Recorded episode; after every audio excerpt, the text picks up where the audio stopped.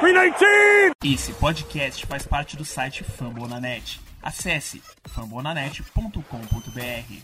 Oh,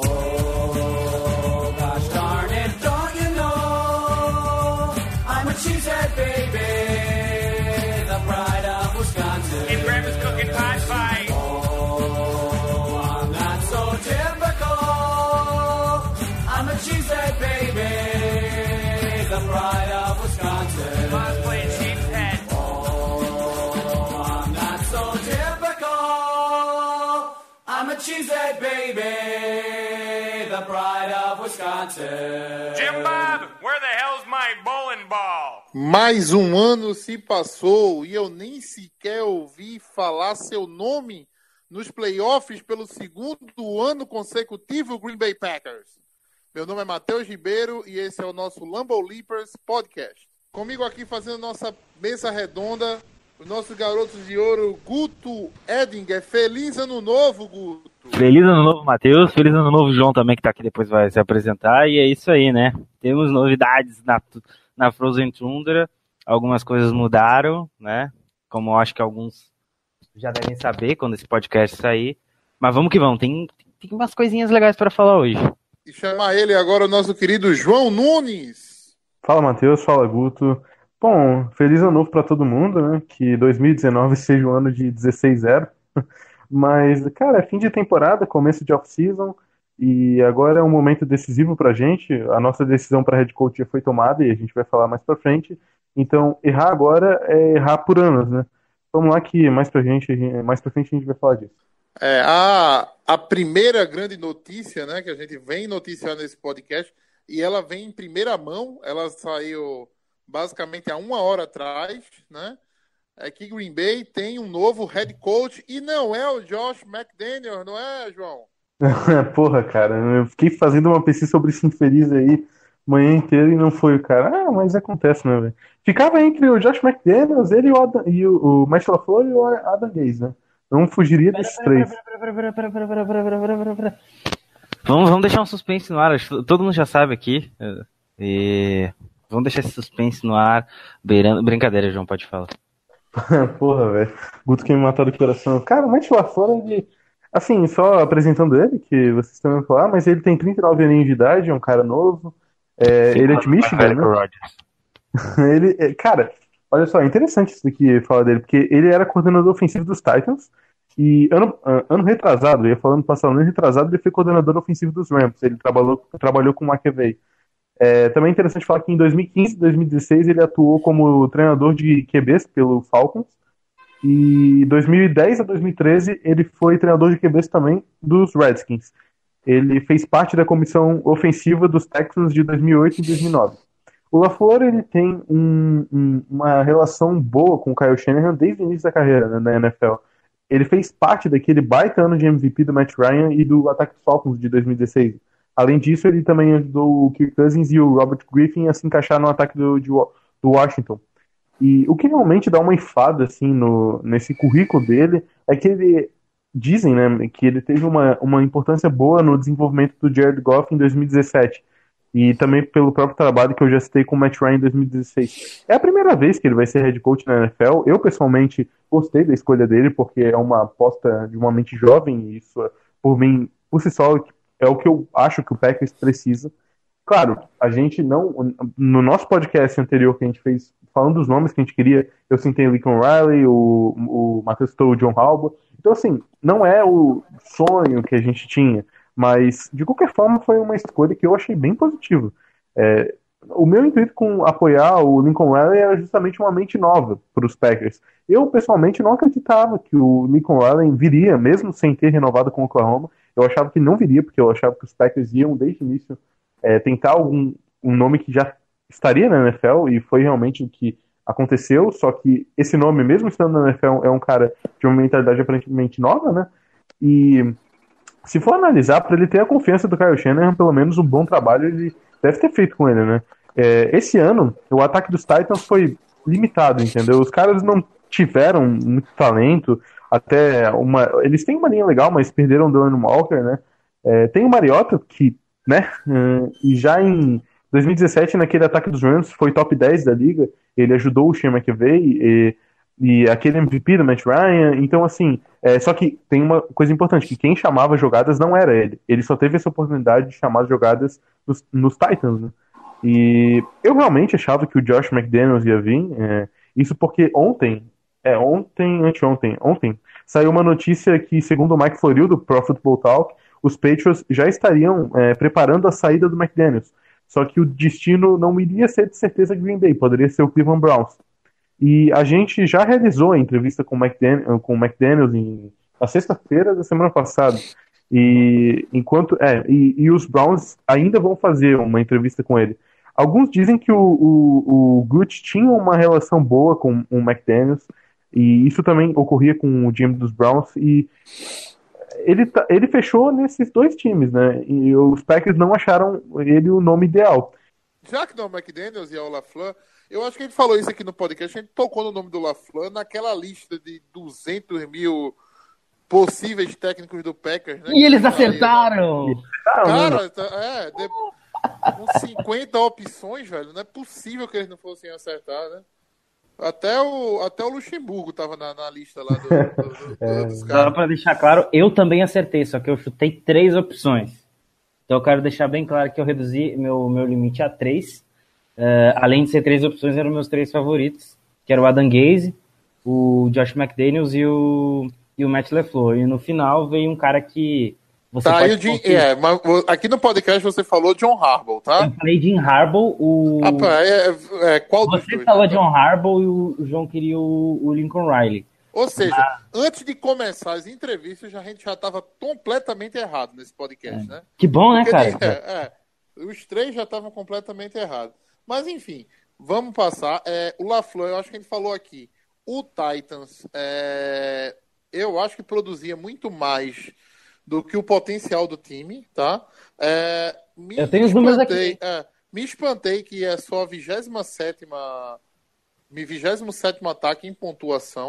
25 25 em pontuação, né? É, não, tinha um torcedor do Colts aqui, o Igor, né, que, que fez um podcast com a gente.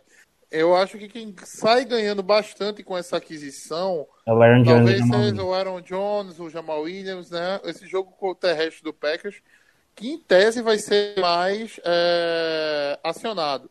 E eu não acredito que o LaFleur vai se contentar, entendeu? Com escolhas de quinta, sexta, sétima rodadas para comprar uma linha, uma linha ofensiva, tá? É, a acho chance de Green Bay, linha é, na primeira a rodada. chance de Green Bay vir com uma linha ofensiva na primeira rodada esse ano, com o É bem LaFleur grande. lá, é para mim é grande. Para mim é bem grande. A gente vai, eu, Eu- eu acho que vai ser na pique do Saints.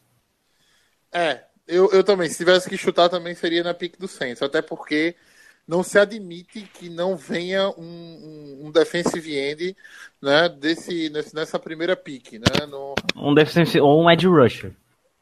é, um defensive end e um outside linebacker, né, um edge ali para poder fazer. Até porque, pelo andar da carruagem, a gente tá perdendo um bocado de gente. Tá perdendo o Clay Matthews, é, não tá perdendo o Facrell, infelizmente, né? Ele continua. Então, eu acho assim, que o Jake Ryan vai voltar, tá? Só deixando claro. É, a gente vai falar disso agora, que hoje o nosso grande intuito no podcast é fazer uma análise da temporada de Green Bay, né? Fazer uma análise, assim, dos desempenhos individuais, né? Do, do- do- dos setores em tudo. é, e dar uma rápida pincelada nos dois últimos jogos. Alguma coisa para falar dos dois últimos jogos de Green Bay? Que a gente não vai com a sina de que tem que ganhar fora de casa na próxima temporada, porque a gente ganhou fora de casa essa temporada. Acho que é a única coisa boa. Ah, É. Só uma pergunta. Eu, olha, eu confesso, não assisti o jogo, tá? Não assisti o Eu, jogo eu, contra... eu assisti é, os dois. Cara, Eu o jogo, o eu- jogo contra Detroit parece que durou uma tarde inteira, uma eternidade, não acabava mais. Tava triste. Contra, jogo. é, contra Detroit eu assisti o jogo, tá? Eu não assisti contra o. Contra O o Jets. Jets, Jets. É, alguém que assistiu o jogo contra o Jets, alguém sentiu que o Jets queria perder também? Não, eles queriam Não, ganhar, pelo menos eles até uma queriam parte do jogo. Até uma parte do jogo eles queriam ganhar. Só que eu É. acho que depois eles falaram, hum, a gente tá perdendo uma pique mais alta. Peraí, peraí. E aí, perderam. É, eu não sei, assim. é, Eu sei que a- a- aquele desempenho do Rodgers me valeu uma liga de fantasy, tá? Eu, pelo menos isso, né? Ele É, foram passou- 40 e poucos Não, pontos. ó, né? ele jogou pra Foi, cacete. foi, foi. Botou uns 40 e poucos pontos no Fantasy lá pra mim, Dois graças a Deus. corrido e dois passos para touchdown. Ele jogou com É, e foi. E assim, eu, eu troquei ele nessa minha liga de fantasy, entendeu? Dei o. ah, eu acho que o. Eu fui uma troca minha que envolvia o McCaffrey, se eu não me engano, tá? Eu, eu troquei o McCaffrey basicamente pelo Rodgers e alguns outras. Rich. Alguns outros menores lá, entendeu? Assim, foi. Perdi, de- perdi valor no fantasy, mas no final, pelo menos, ele me deu o título.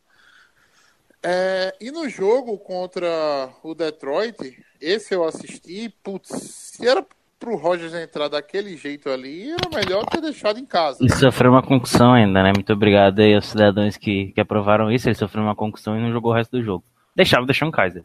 Ah, pois é, e assim, é, aquela coisa que a gente fica abismado, né, cara? Se for pra botar o Rodgers em campo, por que, que o Davante Adams não entra? A gente não sabe até que parte do, do corpo do Davante Adams estava realmente não poderia entra- entrar em campo, porque ele não treinou, né, naquela semana. Mas de qualquer forma, é, ele, ele ia bater o recorde lá da franquia, ele ia conseguir fazer tal coisa lá, e, pô, o cara não, não jogou, né? E o Rodgers, ele terminou a Cara. temporada no finalzinho ali com é, concussão, com lesão na virilha. Então, tudo aquela coisa que foi por uma, uma, uma falta de trabalho nesse ataque, nessa, nessa linha ofensiva, não que seja total culpa da linha, mas também teve grande parte da culpa. Foram 52 sacks cedidos né, na, na- na- nos QBs.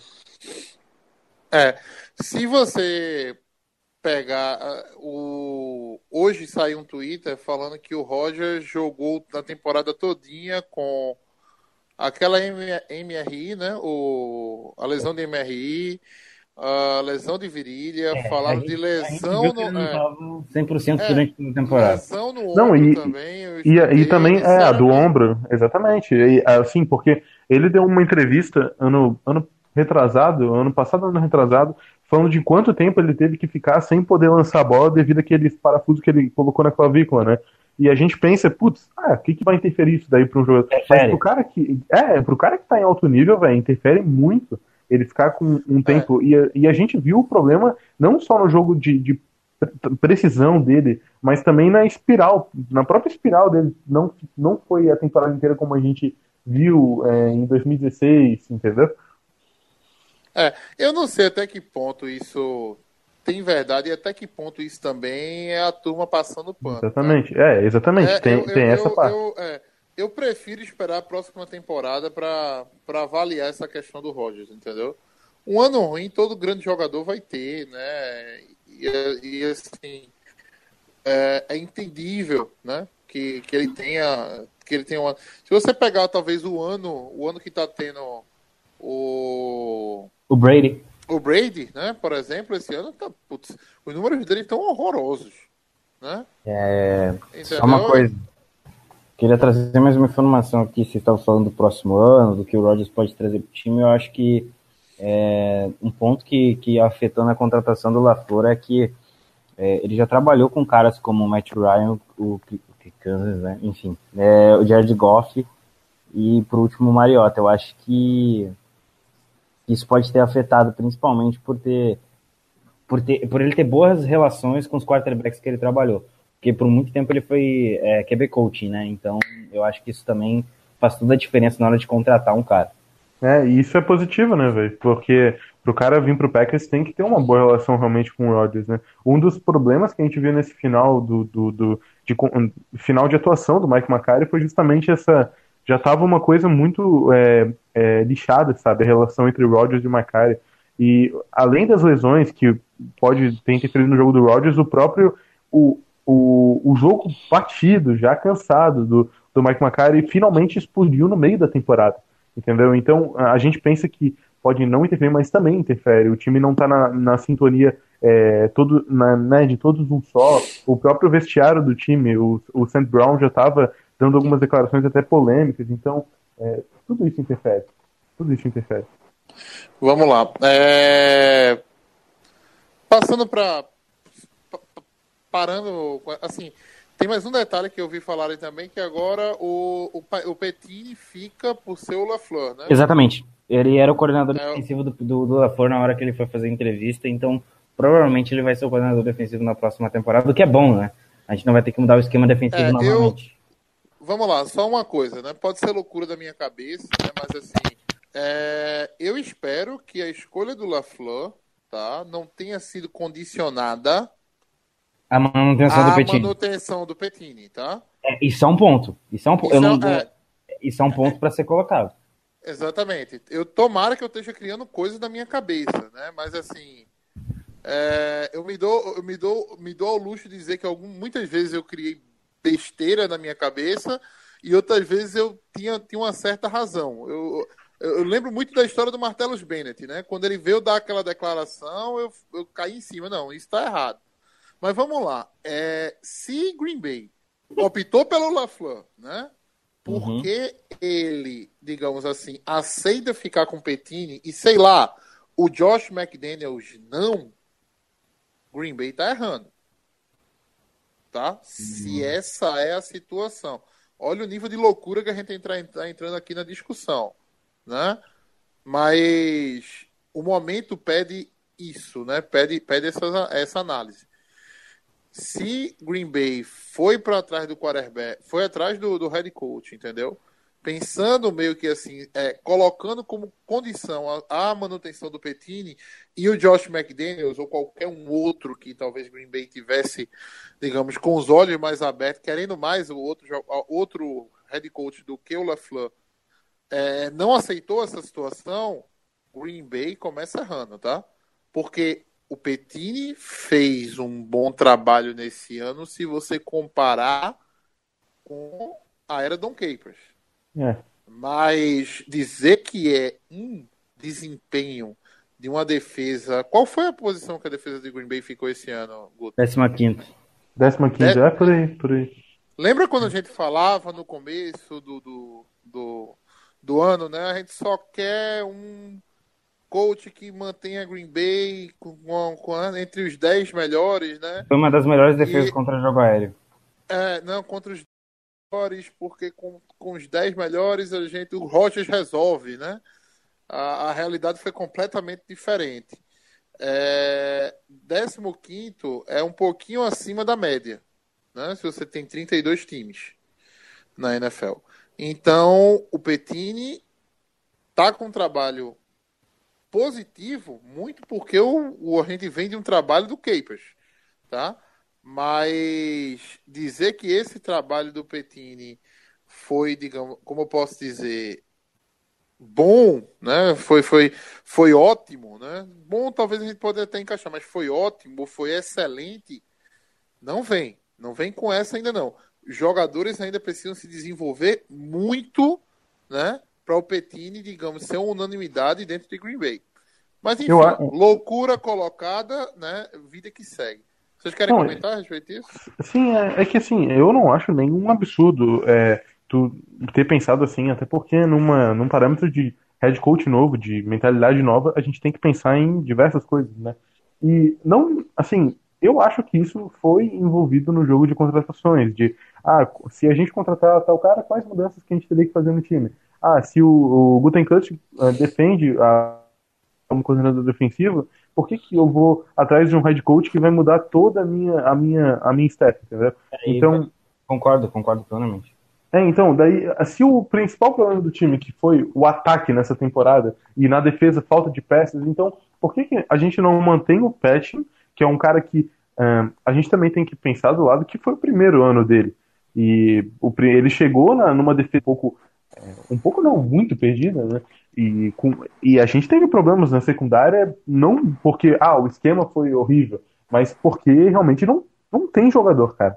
A gente tem, pô, a gente progrediu o Tramon Williams, que era o nosso corner de 35 anos, para o free safety número 1. A, a gente teve que pegar o, o, o Campbell, que acab, acabou de vir agora nos Packers, já para strong safety número 1 em uma partida. A gente pegou o Josh Jones, que era uma esperança nova, nossa, e não, não mostrou serviço, e o cara é um jogador medíocre, e é reserva de, do strong safety, e a- às vezes a gente tem que colocar ele como um free safety, porque o Tramon Williams não consegue jogar em todos os. Eu tenho Tá.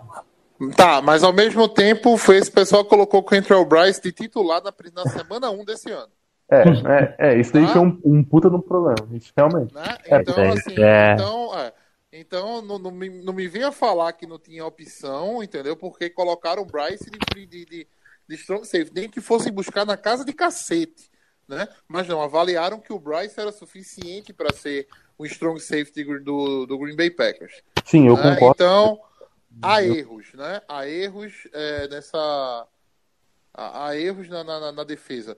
A Não, e não foi nem defesa... no primeiro jogo, foi em uma sequência. A gente viu o cara errando e não conseguia defender bola, e ele colocava a culpa na, na, na chamada da jogada e não. A, a gente viu ele ferrando com os cornerbacks ali né, em, em marcação em zona, sabe? O cara ia pra cima e tirava a bola. Do... Pô, naquele jogo contra. Foi contra os Vikings, cara, que teve aquele touchdown, acho que foi do Adam Thielen. Ridículo, sabe? O erro do cara e ele colocou culpa na, na chamada que foi. Na jogada que foi chamada. Porra. É, Eu tenho uma declaração do, do Matt LaFleur aqui, que não sei, eu não estou dizendo que foi por isso, mas é uma coisa interessante a se dizer, porque é, a gente, a gente, acho que muita gente queria que algumas coisas mudassem em Green Bay, principalmente ah, que a gente trouxesse uma mente jovem, uma mente fresca para cuidar do ataque. Porque parece que o Green Bay estava estagnado nos últimos anos. É, eu, tava, eu, tava, eu tô vasculhando o Twitter ainda, tô procurando algumas informações sobre, sobre o LaFleur, pra gente ter mais o que falar nos próximos podcasts, principalmente, mas é, essa declaração é, é ela até bem interessante, que ele falou que a gente não tá indo só lá uh, executar um monte de chamadas, ele, ele, ele diz que ele gosta que os times dele tenham um sistema, que, que, que eles querem ter que ele quer ter uma consistência dentro do ataque para que principalmente os jogadores eles se acostumem a fazer certos tipos de jogada uh, tantas vezes para poder executar é, um jogo, por exemplo, um jogo de corrida é, muito bom ou, ou algumas chamadas mais rápidas. E se você, ele falou, se você puder ir até lá e eliminar uh, o pensamento que você está envolvido pela defesa adversária e conseguir sair jogar, fazer chamadas rápidas, conseguir se, eh, se- eliminar isso, você tem uma chance maior de sucesso, não só dentro do jogo, mas dentro de um campeonato. Eu acho que assim, inteligente, pelo menos ele é. É, isso entra no ponto também de criatividade, que a gente exigiu Obviamente. muito. Então, Obviamente. Eu acho que isso, isso também deve ter pesado pro Gutenkust ele ter falado assim, não, Uhum. se a gente vai mudar, então vamos mudar para valer. É, você pensando direitinho, é um técnico muito novo. Eu acho que eles pensam no LaFleur para Rodgers and Beyond, entendeu? É, Rodgers and, e depois do Rodgers, né? Como um cara que pode desenvolver o próximo quarterback também, né? Então, vamos. é, Eu acho que a gente já. A gente, O que a gente também- pode fazer é, é esperar. eu tô curioso, é, eu, tô curioso para saber quem vai ser o coordenador de ataque de Green Bay. É, porque o de defesa já tá decidido. O de É, ataque né? é. Eu tô bem curioso para saber Sabe que o quem tá. Quem, pra quem também eu tô curioso pra saber? O técnico de especialistas. O Ronzuk foi, foi despedido? Demitido? Olha, ainda não vi nada a respeito, mas provavelmente ele seja demitido. Quem, quem vai decidir isso é o, é o LaFleur, né? Mas primeiro ele tem que aceitar a proposta de emprego, né? Tenta logo aí. É. Vamos, vamos ver, vamos acompanhar. Tá, tá, vocês estão acompanhando pelo Twitter também. Se sair mais alguma coisa durante o podcast, a gente sai. A gente tá, a gente fala a respeito. Passar a palavra pro João agora para ele puxar aí a nossa análise do, do desempenho de Green Bay esse ano. Ah, bom, assim, ah, essa análise até seria, poderia ser mais aprofundada, mas isso nos podcasts futuros, porque eu não sei se até teria tempo de puxar jogador por jogador, a fichinha de cada cara, mas a gente acho que poderia começar analisando pelo ataque, até no, no- na posição de quarterback a gente já citou, falou um pouco do Aaron Rodgers e eu acho que não sai disso, né, da- na- nessa, nesse quesito, porque a temporada do Rodgers foi marcada de Foram, oscilação. como foi, como foi a questão de, de touchdowns e, e interceptações do Rodgers? Foram 25 TDs, duas interceptações, 4.442 jardas. Então, e assim, uma das coisas que a- o, o pessoal falou, né, é que é, o número de, de passes completados do Rodgers ficou abaixo um pouco do, do- da média dele. Mas isso numa temporada que o cara é, tem as lesões, tem a saída do, do, do, do head coach, tem uma, uma, uma mudança que realmente é necessária na filosofia ofensiva. Tem dois wide receivers rookies que jogaram basicamente a temporada inteira com ele, porque depois que a gente teve a- essa temporada repleta de lesões do Cobb, a, a, a lesão na cabeça que o, que o Jerônimo Alisson teve, a gente ficou limitado a ter o Davante Adams na posição 1, e ele realmente explodiu É, como tem um um Tyrene, não tem um Tyrene que não produziu, né? Também. É, exatamente. A gente, a gente, pô, a, a gente Peraí, pensava peraí, antes da peraí. temporada começar que o. Jimmy Graham, ó, iria explodir numa endzone, numa, numa red. disso, você tem que, eu não sei se vocês viram a entrevista que o Mercedes Lewis deu essa semana, semana passada, que ele falou sobre isso. Ele falou sobre é, a- o esquema do Packers não favorecer o jogo pro Tyrene. Então, Sim, eu acho que o Marcelo Lewis foi o mais desfavorecido dessa galera. né? eu- e por isso até o Jimmy Graham não produziu tão bem. Sim. E você Não, falou da sim. porcentagem de acertos.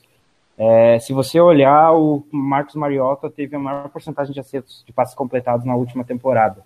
Nessa, temporada, nessa temporada atual mesmo, com, com o Matt LaFleur. Então, isso é um outro ponto bom a ser citado. Sim, E ótimo. com o Mariota, que não é um cara tão consistente assim. É, tudo bem, a ideia que a gente tinha do college do, do Mariota ser aquele cara completo, como o Russell Wilson é, ela, ela não se formou, mas eu acho que é, isso pode acontecer em Green Bay com. Isso pode acontecer em Green Bay, é boa, né? O LeFleur pode trazer isso para Green Bay para o Rodgers e, e ele melhorar ainda mais é, é, esse quesito. É isso que a gente espera, né? E assim, é, o, a, o- a situação do Jimmy Graham até iria entrar na, na análise de Tyrande, mas a dificuldade que o, o Rodgers teve com, com os wides, por exemplo, também não foi para os Tyrands, até mais com os Tyrands. O Jimmy Graham, ele não criou esse laço que a gente esperava. Ele, a- o Rodgers ficou cozinhando muito a, a bola no pocket em algumas situações até desnecessárias. Talvez seja por causa da falta de confiança que ele teve na temporada. E um cara tão confiante que é o Aaron Rodgers que a gente conhece. Quantas vezes a gente viu o Jamal ou o Aaron Jones é, pedindo a bola livres para um first down e o, o ataque focando em big play, entendeu? Então, essas situações que a gente não quer que aconteça com um Matt LaFleur, entendeu? Que, é que facilite a vida do nosso QB, porque a idade chega para todo mundo e pro Rodgers ele já vai chegar, entendeu? E uma- a construção de uma linha ofensiva consistente é, assim, é essencial para ter um, um, um jogo é, bom do Rodgers é, semana atrás de semana. E a gente não pode querer é, que chegue num momento de playoff e a gente dependendo da, da situação da, da saúde do Laga, por exemplo, entendeu? Que é um cara que não dá para confiar. O, o Deshaun Kaiser e o, o, Tim, o, o Boyle E Tim Boyle deu bons sinais. Deu bons Isso. sinais na Acho bom. pré-temporada. É porque eu, eu também não lembro o nome dele, mas o, o Kaiser e o Boyle não tem muito do que falar. O Boyle realmente foi na pré-temporada, né? Que a gente Ah, viu. eu tenho sim, tenho pra falar do Kaiser. É, o. Kaiser ele a gente Eu tenho pra falar, eu tenho pra falar Antes de você, antes de você criticar o Kaiser, antes de você detonar o Guri, é, eu quero deixar claro aqui que ele foi um dos caras que o LeFleur já treinou. Então, pensa bem nas palavras para não magoar o head coach, porque o nosso novo head coach, porque eu sei que ele vai escutar esse podcast. É, não, assim, o Deshaun Kaiser, desculpa, pra, pra você mandar o Handley embora, tá? E a gente até avaliou que ele talvez fosse até o mais, o mais talentoso dos três quarterbacks que a gente tinha à disposição. Mas nas vezes que foi acionado o Deshaun Kaiser, foi uma negação. É, primeiro daquele jogo contra o Bears, né? Não cuidou da bola, não fez nada decente, né? Foi necessário o Roger voltar e operar o milagre, né? E nesse último jogo, jogando o jogo todinho, você zerar, você zerar o ataque, e não conseguir a- é, avançar o ataque contra uma defesa que, putz, a defesa do Lions, velho. É, eu acho que eu acho que o Lions é uma das é, piores defesas desse ano, pelo amor de Deus. Cara, tem que produzir alguma coisa o quarterback, pelo amor de Não, Deus. tava sem lados, mas tinha Jimmy Graham, tinha Randall Cobb, a linha ofensiva era titular. Tu tinha o Equanimus, o Marcus Scantling, você tinha o Jamal Williams. Não, Você com não é certeza. Parece, parece que eles estavam deitados eternamente em berço esplêndido, né? Assim, esperando, né? Porque não, não vai ser titular nunca e fica por aqui. Cara, eu não gosto desse tipo de coisa, né? Porra, entra no jogo, se dedica, se mata, se joga, entendeu? De cabeça para conquistar um first down se for necessário, né? Mas muito, é, muito soft, né? Um passezinho impreciso, bola, um pato, uns pato morto voando, entendeu? Foi bem, bem, bem mal o Deshaun Kaiser. Eu esperava um pouquinho mais dele nas vezes que ele foi acionado. Bom, nos QBs vocês já falaram o que tinham pra falar? Ou vamos. Pode Só, passar? só, só uma pergunta: os três ficam pro ano que vem? Ah, isso daí é um bom questionamento. Eu acho que o Kaiser fica, né? Até por, causa, por conta do, da E o troca. Tim Boyle, aí o Tim Boyle vai disputar a posição, né? É, o Tim Boyle ele, vai, ele pode rodar, né? É, Eu ainda acho que os três ficam. Não, ele pode ficar, só que a gente, pô, criou expectativa em caras que estavam até consolidados nesse time de ficar e hum, chega é, a, a pré-temporada e os caras é, no fechamento do elenco vão embora. entendeu? É, é que assim, a gente não vai saber quem vai ficar porque até o, a- até o LaFleur assumir, ou seja, ele que vai ter que tomar as decisões. Sim, Ele é. vai- Ele vai ter que ver os treinos e tudo mais. Então é, é, é muito complicado eu afirmar agora quem fica e quem sai. Não, mas ok, eu só tô fazendo um, um trabalho pra gente assim mesmo, entendeu? Tipo, esse cara Se eu ficou, fosse esse cara vai escolher, se eu fosse escolher, pra mim eu mantinha os três. Eu vi alguma coisa no Tim Boyle. Uh, eu, eu vi alguma coisa ali, talvez ele, talvez ele não seja o próximo Aaron Rodgers, ou o próximo Patrick Mahomes, mas eu acho que ele, ele tem algum talento, ele tem alguma coisa pra dar pra NFL. Sim. Mesmo que seja pré-temporada, é muito, é muito cedo, mas eu acho que. É, coisa que eu, que, é- por exemplo, eu ainda não vi com, É. com deixando Kaiser, entendeu? Exatamente, exatamente. exatamente. Eu, eu sinceramente, eu sinceramente abri a concorrência entre os dois, tá? Não, eu Não apoio. Não duvido, não duvido. Entre os três, É. na verdade. Hashtag Aaron Rodgers no banco. É, não, velho, mas é, é por aí mesmo. O Tim Boyle não foi completamente. Não foi horrível, se tu pegar pra temporada. Ele teve atuações boas, passes bons ali. Enfim, é, agora vamos pular pra wide. Vamos falar de Wide então. Tá. Ahn, nos wides até foi uma temporada movimentada, né? Não até completamente positivo, mas foi movimentado. É, o Adams ele se consolidou como um jogador absurdo, ele podendo até tranquilamente se ter escolhido para um segundo time de All-Pro. Oi? Ele não era produto do Rodgers? É, muita gente falava, né? Mas. é, Eu, ele- eu, eu falei, isso aí morreu. Isso aí morreu no ano passado quando o Handley produziu com ele. É, obviamente. É, Não, e- Essa dúvida já foi tirada há muito tempo. Não, não. Ah, é, tá. É. tá certo. Até essa temporada, o Rodgers, alguns passes para ele não foi completamente Pra perfeito. mim, pra mim o, o Devante Adams foi o melhor jogador do ataque inteiro. E do time. Tal- É, talvez assim só perderia ele pro Bakhtiari, né? Mas. Em, É, pra Isso. mim perderia pro Bakhtiari. É, é, eu vou, pra mim, o MVP do time é o, é o, é o Devante Adams. com Não, tranquilo. é o Bakhtiari. Poderia falar. Novamente, né? Não, claro, o Davante Adams, nossa, jogou demais essa temporada. Ele poderia ser um All-Pro, velho.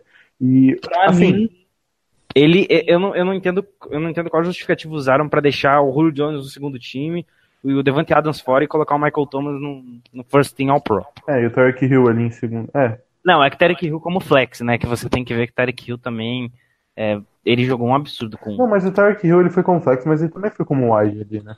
sim, eu não entendi isso. É. Então, é, enfim. Second team. O Jerônimo, ele se mostrou confiável, né, em campo, quando atuou. Pena que ele sofreu com a lesão. É, a gente deve renovar com ele, provavelmente, porque até Também falta acho. de wide, né, a gente tem que renovar com ele. É, tem que renovar. O preço também não vai ser alto. É, não vai ser alto, pr- principalmente por conta dessa lesão. Acho que o Green Bay É. vai fazer um contrato pequeno com ele para que ele se prove esse próximo ano, na verdade. É basicamente a mesma situação do, do Jake Ryan, assim. Vamos chegar É. lá. Ah, continua com os wides aí. Randall Cobb. Randall Cobb. É, ele teve talvez a última temporada dele em Green Bay. Depende dele, né? Depende como... Aquela imagem emblemática. hein? É, a imagem emblemática dele com o Rodgers. Esse salário atual que ele tá recebendo não tem motivos de ele ficar, né? É, além de uma performance bem mediana que ele teve, ele sofreu mais uma vez com as lesões. Então, Vocês pagariam quanto no Cobb para ele ficar? cara, eu não, não faço ideia, cara. Assim, Hum. é, em torno de 7, 8 milhões contando os bônus. É, Contando com todo todo mundo, eu acho que. E eu já tô achando muito, tá? Por pra ele. É, ele Eu já tá com 29 tô- anos. Ele não, ele é um cara que assim vai pros 30. Se for pra pagar 7, 8 milhões no Randall Cobb, eu pago 7, 8 milhões no Fitzgerald. Cara, e, e velho, ali a gente pode fazer uma progressão de posições. A gente usou tanto o Sam Brown, e hypou tanto o cara, hypou tanto, né, pra jogar, botar ali no slot. Então, é, e assim, tudo bem, o Rodgers gosta dele, vai sair em defesa dele, mas, bom, com aquele contrato não dá, né, cara? Você falou dos wide receivers, eu só peço uma coisa, LeFleur. Nada de all verticals numa terceira para dois. Só peço isso. É, o que a gente pede. É. É. Ah, a ser dos rookies que a gente teve, né, é evidente que o Sam Brown e o Scantling foram os que se salvaram ali, né? Ambos tiveram, não dos rookies em geral, na posição, mas ambos tiveram um ótimo momento na temporada. E assim, é, também tiveram erros, né? Mas os dois chegaram e eu não vou me lembrar, provavelmente, mas eles chegaram nas 100 jardas, algum outro aí, alguma partida. Eu não me lembro O se Marquez realmente. Kentlin se passou das 100 jardas. O, E o passou das 100 jardas, eu acho que uns dois ou três jogos. o Equanimus também. É, o O, Economy jogou o dois. é, o, o Dois. parece que também. O, pra, mim, pra mim, os dois foram steals, tá? Não, Principalmente é, sim, o Sam Brown principalmente. ali. Sim. É, o Sam Brown ele não teve nenhum TD, mas assim, o cara ainda é aquele cara bruto, né? Ele, dos três novatos, é, é lógico que o Jamon Moore foi o pior ali, né? Ele basicamente não fez nada. o Damon Moore. Adri... Então, é, então vamos puxar logo aqui. Sant Brown e e Equan, e, eita. Sant Brown e Marquês Valdez Scantling continuam no Rocha pro ano que vem. Obviamente. Obviamente. Jamon, Jamon Moore continua ou não? Pra Daí mim tá vai fora. depender dele, né? Vai depender dele. Não, pra mim tá Provavelmente ele fora. vai rodar, né, velho? Ele vai rodar. Pra mim ele tá fora. Não, é Se que a assim, gente for trazer outro cara via free agents, pra mim ele vai rodar. Não, é que assim, a gente basear no- na atuação de primeiro ano do cara, até tá certo, a gente não tá errado. Mas vai que o destino coloque uma, uma coisa na cabeça dele que ele faça jogar bem no segundo ano e superar o Scantling, e ano que vem a gente fala que o Scantling tá indo pra fora, entendeu? Então, é, pode acontecer isso, pode acontecer de algum dos dois ali se machucarem. Ahn, pelo que a gente tá tendo e viu na temporada, o, o Jamon Moore tá na situação de sair e ficar para um timezinho de especialistas, entendeu? Essa é a situação dele. Porque. Não. É, ainda tem o Kumerow, tá? Vocês É, estão tem o Jay esquecendo. Kummer. É, tem o Jay Kummer. O Kummer. Que, que voltou até legal, né? Nesse Voltou final. legal. Eu acho que a situação. Eu, se eu tivesse que manter ou o Kumerow ou o Jamon Moore, eu ficaria com o Kumerow. Com o Kummer. Sim, e assim, do, de todos ali, dos quatro, né? Dos três rookies e do Kummer, o, o, Kummer foi o wide que o, o Rodgers mais mostrou ter confiança, né? Tem uma confirmação, peraí, peraí, peraí, temos notícias, notícias, notícias quentíssimas. Agora é oficial.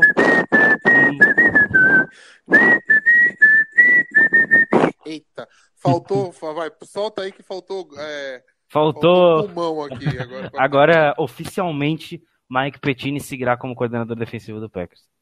Tô trazendo aqui agora a Bom. confirmação. Tá, tá bom. Vai. É. Continua aí, João. Tá, vamos lá. Então, eu acho que os wides a gente é, agora encerraria falando do Kummer e do- de- dos quatro ali que ficariam na, disputando posição 3, foi o cara que o Rodgers mais demonstrou confiança desde a pré-temporada. Quem não se lembra daquele famoso esporrão que o Rodgers deu na pré-temporada nos wides? É por aí, mas assim, eu eu não eu não confio completamente nesse grupo, tá? Para para os próximos próximos anos, né? O Adams ali, beleza. Agora, o Jerônimo, beleza também. Vamos ver a evolução que ele vai ter. Mas ali, como para um terceiro, eu teria que é, dar crédito a uma evolução grande de um, de um Sam Brown, do Marquis Scantling. Tomara que isso aconteça, né? É porque até não faria sentido para o nosso time, até poderia fazer, mas não ir atrás de wide receiver em draft, não, né? O Rodgers que eu conheço, entendeu? Fez Abradaris e Jennings ter mais um jogo para mais de 100 jardas, tá? É, Exatamente. Então, é. Então, assim, é, esse negócio de só jogo com o Jordan Nelson, só jogo com o Randall Cobb, é, tem que acabar, né? O Rodgers tem que. Tem que quem, quem tiver ali para buscar a bola, ele vai ter que conectar, na, botar na mão e, ponto. E eu É. acho que Né? esse grupo de wide receivers tem talento, por- não só para essa próxima temporada, mas ao decorrer dos anos. Não, com Não, sim. certeza. Até o, o Sam Brown, ele pode ser o que mais realmente tem o talento para alavancar, só que ele também errou muito na temporada. Ele Dropou muita bola, né? errou, escorregou na endzone, errou rota. Então, assim, claro, é, eu Isso mais dá o fato de, de, de ser temporada de rookie deles, né, cara? É, exatamente. Também tem que dar, tem que deixar claro que é a temporada de rookie. né? E, e eu quero ver como é que vai a cabeça deles a funcionar agora, porque a coisa vai mudar da água pro vinho. Totalmente.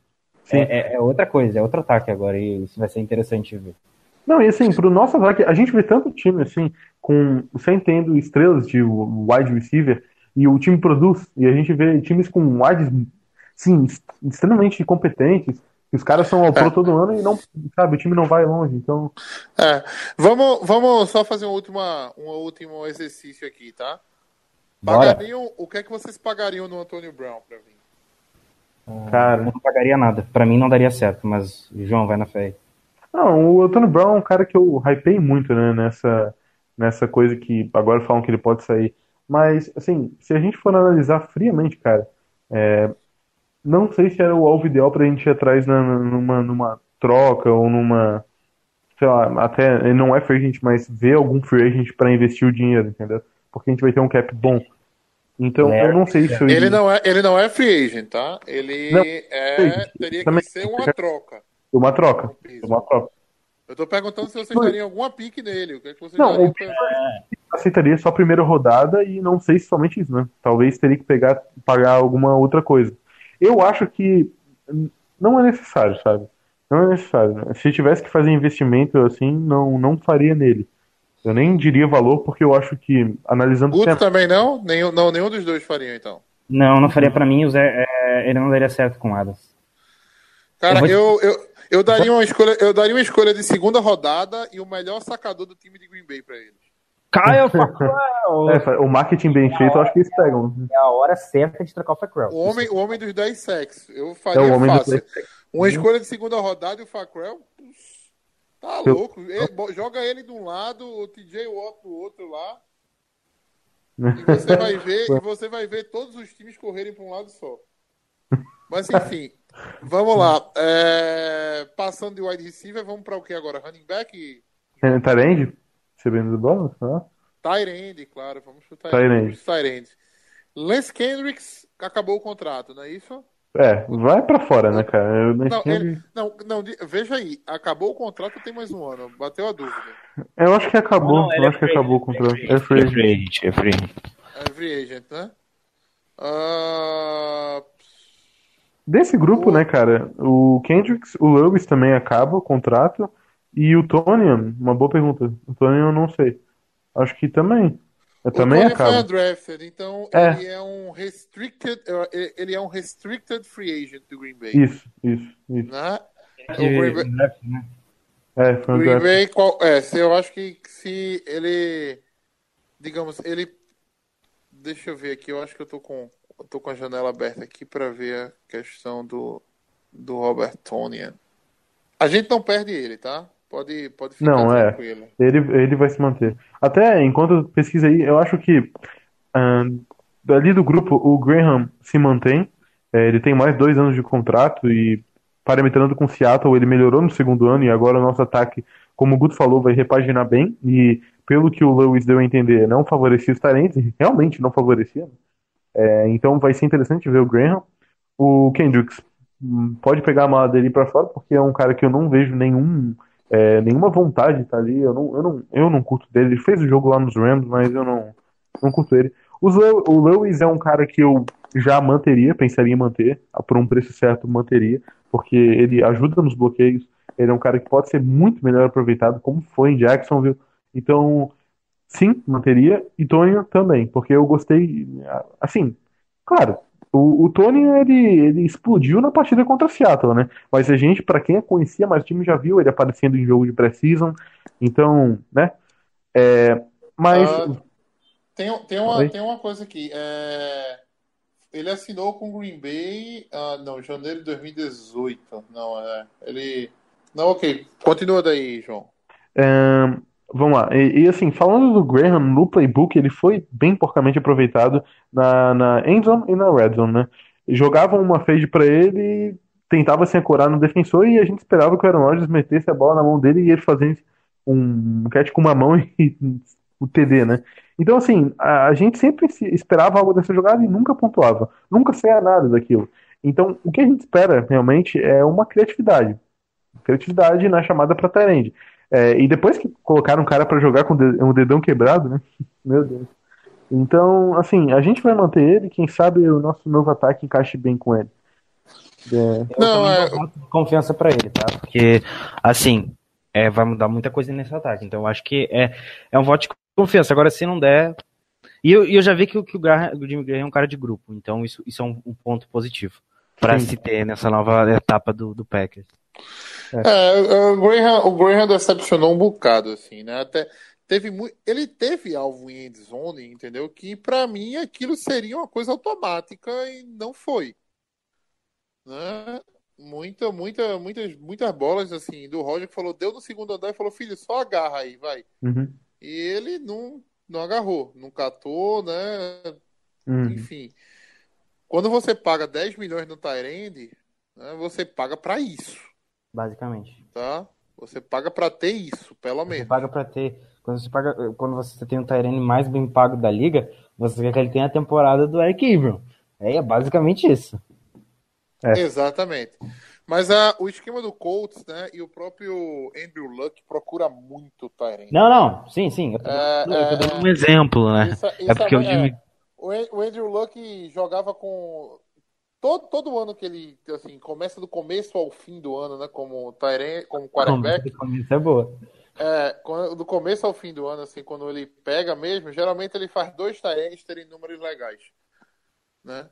Aí, esse ano foi o Doyle e o, e o Ibram, no, na- no outro ano foi aquele Cooper, é, alguma coisa Cooper, que depois foi pro Saints, eu esqueci o nome dele agora, e aquele outro cara que saiu é pro, Hooper? pro New England. Hã? Não, não é Não é Austin Austin. Hooper, não. Não, Não, Austin era o. Cooper. É, Era, era o Cooper, eu esqueci o nome dele. E tem outro cara também que saiu para New England, um Tyrande. Os dois tiveram uma produção genial com, com o Andrew Luck. Isso é muito dele mesmo. Então fica para ano que vem. Ficamos com Robert Tonian, Mercedes Graham. Mercedes Lewis. Vocês reassinariam? Sim, eu acho que sim. Sim, totalmente. É, ele serviu para bloqueio e, tirando isso, o plano de jogo não favoreceu ele e a gente e eu critiquei muito o uso dele do plano de jogo no decorrer da temporada inteira. No primeiro podcast, pode estar lá eu xingando os caras. Então, ele tem que ter, ele tem a capacidade de impactar muito maior, né? E queria ver ele sim para ano que vem. E desses daí, só para finalizar, assim, o Kendrick mais sem graça, ele teve drop, ele é, não teve impacto, nunca teve, né? Assim, nos Packers. Não é um foi- cara bom de bloqueio, né? não, é, ele foi usado como fullback bloqueador e, cara, foi uma vergonha, cara. Tá aí um cara que eu queria ver fora. É, vamos, vamos salientar também que falando em bloqueio, o Jimmy Graham é uma negação, né? É, Sim. é exatamente, né? A gente chegou e a gente esperava que ele iria explodir recebendo a bola, né? Não foi isso que aconteceu. Beleza, Mas- vamos, vamos para a próxima. Vamos passar para running back, até para a gente não perder muito tempo também, né? Beleza. A gente tem um jogador que tem pouquíssimos pouquíssimos toques na bola e outro que só quica no final da temporada, não é isso? Exatamente. É, situação, sei lá, dá- vamos dizer assim, se um running back dessa classe aí, bom, aquele cara de primeira rodada, caísse para uma segunda, terceira, vocês pegavam um running back cedo, minha gente? É, putz, teria que ver a progressão do draft. É uma, talvez até alguns falam que a gente poderia pegar numa free agent, né? Algum running back, porque tem algumas opções. Mas num draft, a gente teria que ver primeiro o nosso edge rusher, né? Teria que ver um, um, uma, um OL. Talvez nessa segunda rodada a gente pegaria esse OL que a gente poderia pegar um running back. É, eu tô falando de uma situação assim, um cara que caiu demais, sei lá. Uhum. Não, Um cara é, como, é, um cara como, sei lá, o aqui assim, um cara como Melvin Gordon, caiu para segunda de, na segunda rodada. eu pegaria. Pega ou não pega? Pega, pega. Um cara desse não tem como a gente passar, né? Se fosse ter uma. É que o Aaron Jones e o Jamal Williams não que eles sejam ruins, mas seria bom agregar valor. Eu acho que os dois são bons running backs, principalmente o Aaron Jones. Ele tem um talento ali que, se explorado bem, ele Vai voar eh, na próxima temporada mais do que ele já voou nessa, então eu É. não. Mas seria interessante. Quem me decepcionou, quem me decepcionou foi o Jamal Williams, tá? Para mim ele ia ser o dono da posição no começo do ano. Eu falei que Terminou bem, é, terminou bem demais, né? Eu fiquei decepcionado com assim com o Jamal Williams. A forma como ele perdeu os snaps completamente em, em na para o Aaron Jones, entendeu? E como ele assim não, não conseguiu produzir, né? Não conseguiu tomar que tomar posição. né? Como É. Não, e a- foi uma boa temporada do Aaron Jones. Ele teve uns momentos de ápice, a gente não pode negar que também não foi 100% aquele Aaron Jones que a gente via comendo a bola. É, Com certeza foi um ano de pontos positivos nesse sentido, é, com uma nova mente ofensiva que sabe trabalhar bem esse jogo corrido e os passes para running backs, eu tenho certeza que a gente vai comemorar muito mais. É, até porque algumas vezes a gente reclamou muito do Mike McCarthy com o uso do Aaron Jones, com aquela desculpa do corpo dele não ser tão robusto, né? É, infelizmente o Aaron Jones teve a lesão agora no final do ano, mas gira, gira em torno daí. Eu acho que o Aaron Jones ele é o Já é a segunda um. em dois anos, né? É. Já é a segunda em dois anos. Então, É, então é exatamente por é isso bom que ficar de olho, é bom ficar de olho, porque assim, vai pro terceiro ano, machuca também, né? É. No quarto ano, ano de contrato, não tem lesão, né? Aí lá vai a gente, pagam Dá um dinheiro. caminhão de dinheiro. paga um caminhão de dinheiro num cara que no quadro, a partir dali machuca todo ano. Eu tô, tô Então é por isso essa- que tô sempre aquele anotando isso aí para não ter perigo, né? De da gente cair no, no postulado é, Nick Perry, né? Na- Vamos lá, Capri Bibbs, que foi adicionado recentemente vindo de Washington. Vocês gostaram dele? Cara, não tenho nada pra falar dele, velho. Realmente. Eu acho que eu vou fazer a mesma pergunta. Eu digo por todos, quando eu pergunto ele jogou. É, não, ele. Eu, eu acho que ele teve snap sim. Mas foi só no último jogo, se- salvo engano. Ah, eu, eu lembro mais dele em Washington, na verdade. Em Washington eu até gostava dele, né? Ele era. Não é a solução para os é, problemas. era, era reserva. Não, não é a solução dos problemas, né? Mas talvez seja um cara ali para você deixar entre os 90 no roster inicial e vamos ver o que, que acontece, né? Ah, talvez. Não, e, e, e assim, ó, Matheus, ah, se a gente for pensar que isso daí não é improvável, mas pega aí, é uma lesão do Aaron Jones que tira ele da temporada 2019 é, até a metade. Sai, Zica! Não, não, então, é uma zica, só que, cara, é, pode acontecer, é NFL. A gente vai ficar com Jamal Williams, e vai se resumir a isso. E uns caras que vão vir, talvez no draft, talvez um cara que vai vir num draft baixo, talvez, entendeu? Então, é, por isso que a gente não pode recusar se um cara de primeira rodada, um talento realmente, que é o running back, cair nas nossas mãos e a gente não pegar o cara. A gente poderia pegar sim, entendeu? Ou, como eu falei, atacar uma free agent e ver o que a gente tem aí. Eu acho que a gente continua com o Jamal Williams, continua com o Aaron Jones, né? E vai ter que vir alguma coisa aí, uma pique baixa no draft, né? Ou, ou então alguma drafted que venha. O, Pe- o Lindsay, né? Do, do, do É, Denver, né, velho? vamos- Você- Caramba, o cara se tornou o running back titular, fez uma temporada muito boa, sendo um undrafted, né? Então, assim, a Green Bay vai ter que achar esse terceiro nome aí para poder fechar o corpo de running backs, talvez até um quarto, talvez. A depender de como vai, vai ser o uso. E o Capri Bibbs pode ser um dos caras, tá? Bota ele nos 90 ali e deixa ele brigar por posição. OL, O Ed? Não, o Ed, então. É, cara, primeiro a falar é o nome do Bakhtiari, né? Tackle do primeiro time é o pro da temporada, é o terceiro ao pro mim, dele é o, seguido. pra mim é o MVP do Green Bay Packers no ano de 2019. Também, tá. também, também colocaria. 18 é da Eu temporada já fiquei 18 com o 19. Devante Adams, mas Mas eu, eu, eu tenho que parar aqui um pouquinho pra falar do David Bakhtiari. Três vezes ao Pro. É, Pro Bowl não lembra dele, foda-se. Mas o cara é o Pro, ele. Mano, ele segura Daniel Hunter, ele segura. hum, Se colocar o Ansah, ele segura. Se você colocar o Romero, ele segura. Ele segura todo mundo. Esse cara é incrível. Eu não tenho O, o, bolso, o bolso dele é um buraco negro, né? Sempre cabe mais um. né? incrível. É. Ah, é, é, Assim, mas falar de Bakhtiari é falar de Deus ali na posição, né? Então eu acho que fora ele. É É, chovendo molhado. chovendo molhado. É, exatamente, chovendo molhado. Então, assim, eu acho que fora ele, o melhor ali, não sei se vocês, mas pra mim foi o Corey Linsley. Não sei. 74 de 74 de snaps ofensivos. Ele jogou todos os snaps ofensivos dessa temporada. Ele também foi muito bem. O cara foi extremamente sólido no que ele fez. Eu sei que o Matheus tem alguns receios em relação a ele, mas eu gostei da temporada dele. Eu acho que é um cara que é, agregou muito, principalmente na hora que o gap abria para as jogadas de corrida entrarem entre ele e o Bakhtiari. Sempre funcionava. Então eu, eu, eu gostei demais do, do, do Corey. É, tem algumas coisas do Corey que a gente tem que dar, assim, você tem que elogiar. Primeiro, alguém lembra de algum snap errado de Green Bay esse ano? Não. Não. Né? Eu também não lembro. Não lembro E olha que eu vi bastante. E eu lembro, Tá. bastante, eu lembro bastante de vários times errando snap. Snap é um bagulho muito complicado. Se você erra, você é suscetível a sofrer fumbles e, e- ou coisa pior. É, eu não lembro de um snap errado dele com o Concordo. É, o que eu não gosto do Linsley, e já disse, eu acho ele pouco atlético, né? Para fazer aquele bloqueio no, no segundo nível, né? Para acompanhar um, um, screen, entendeu? Ah, mas assim, a, a forma como ele tem uma química legal com o Rodgers, né? De pegar às vezes um, um DE, um DE pulando e transformar numa free play, né?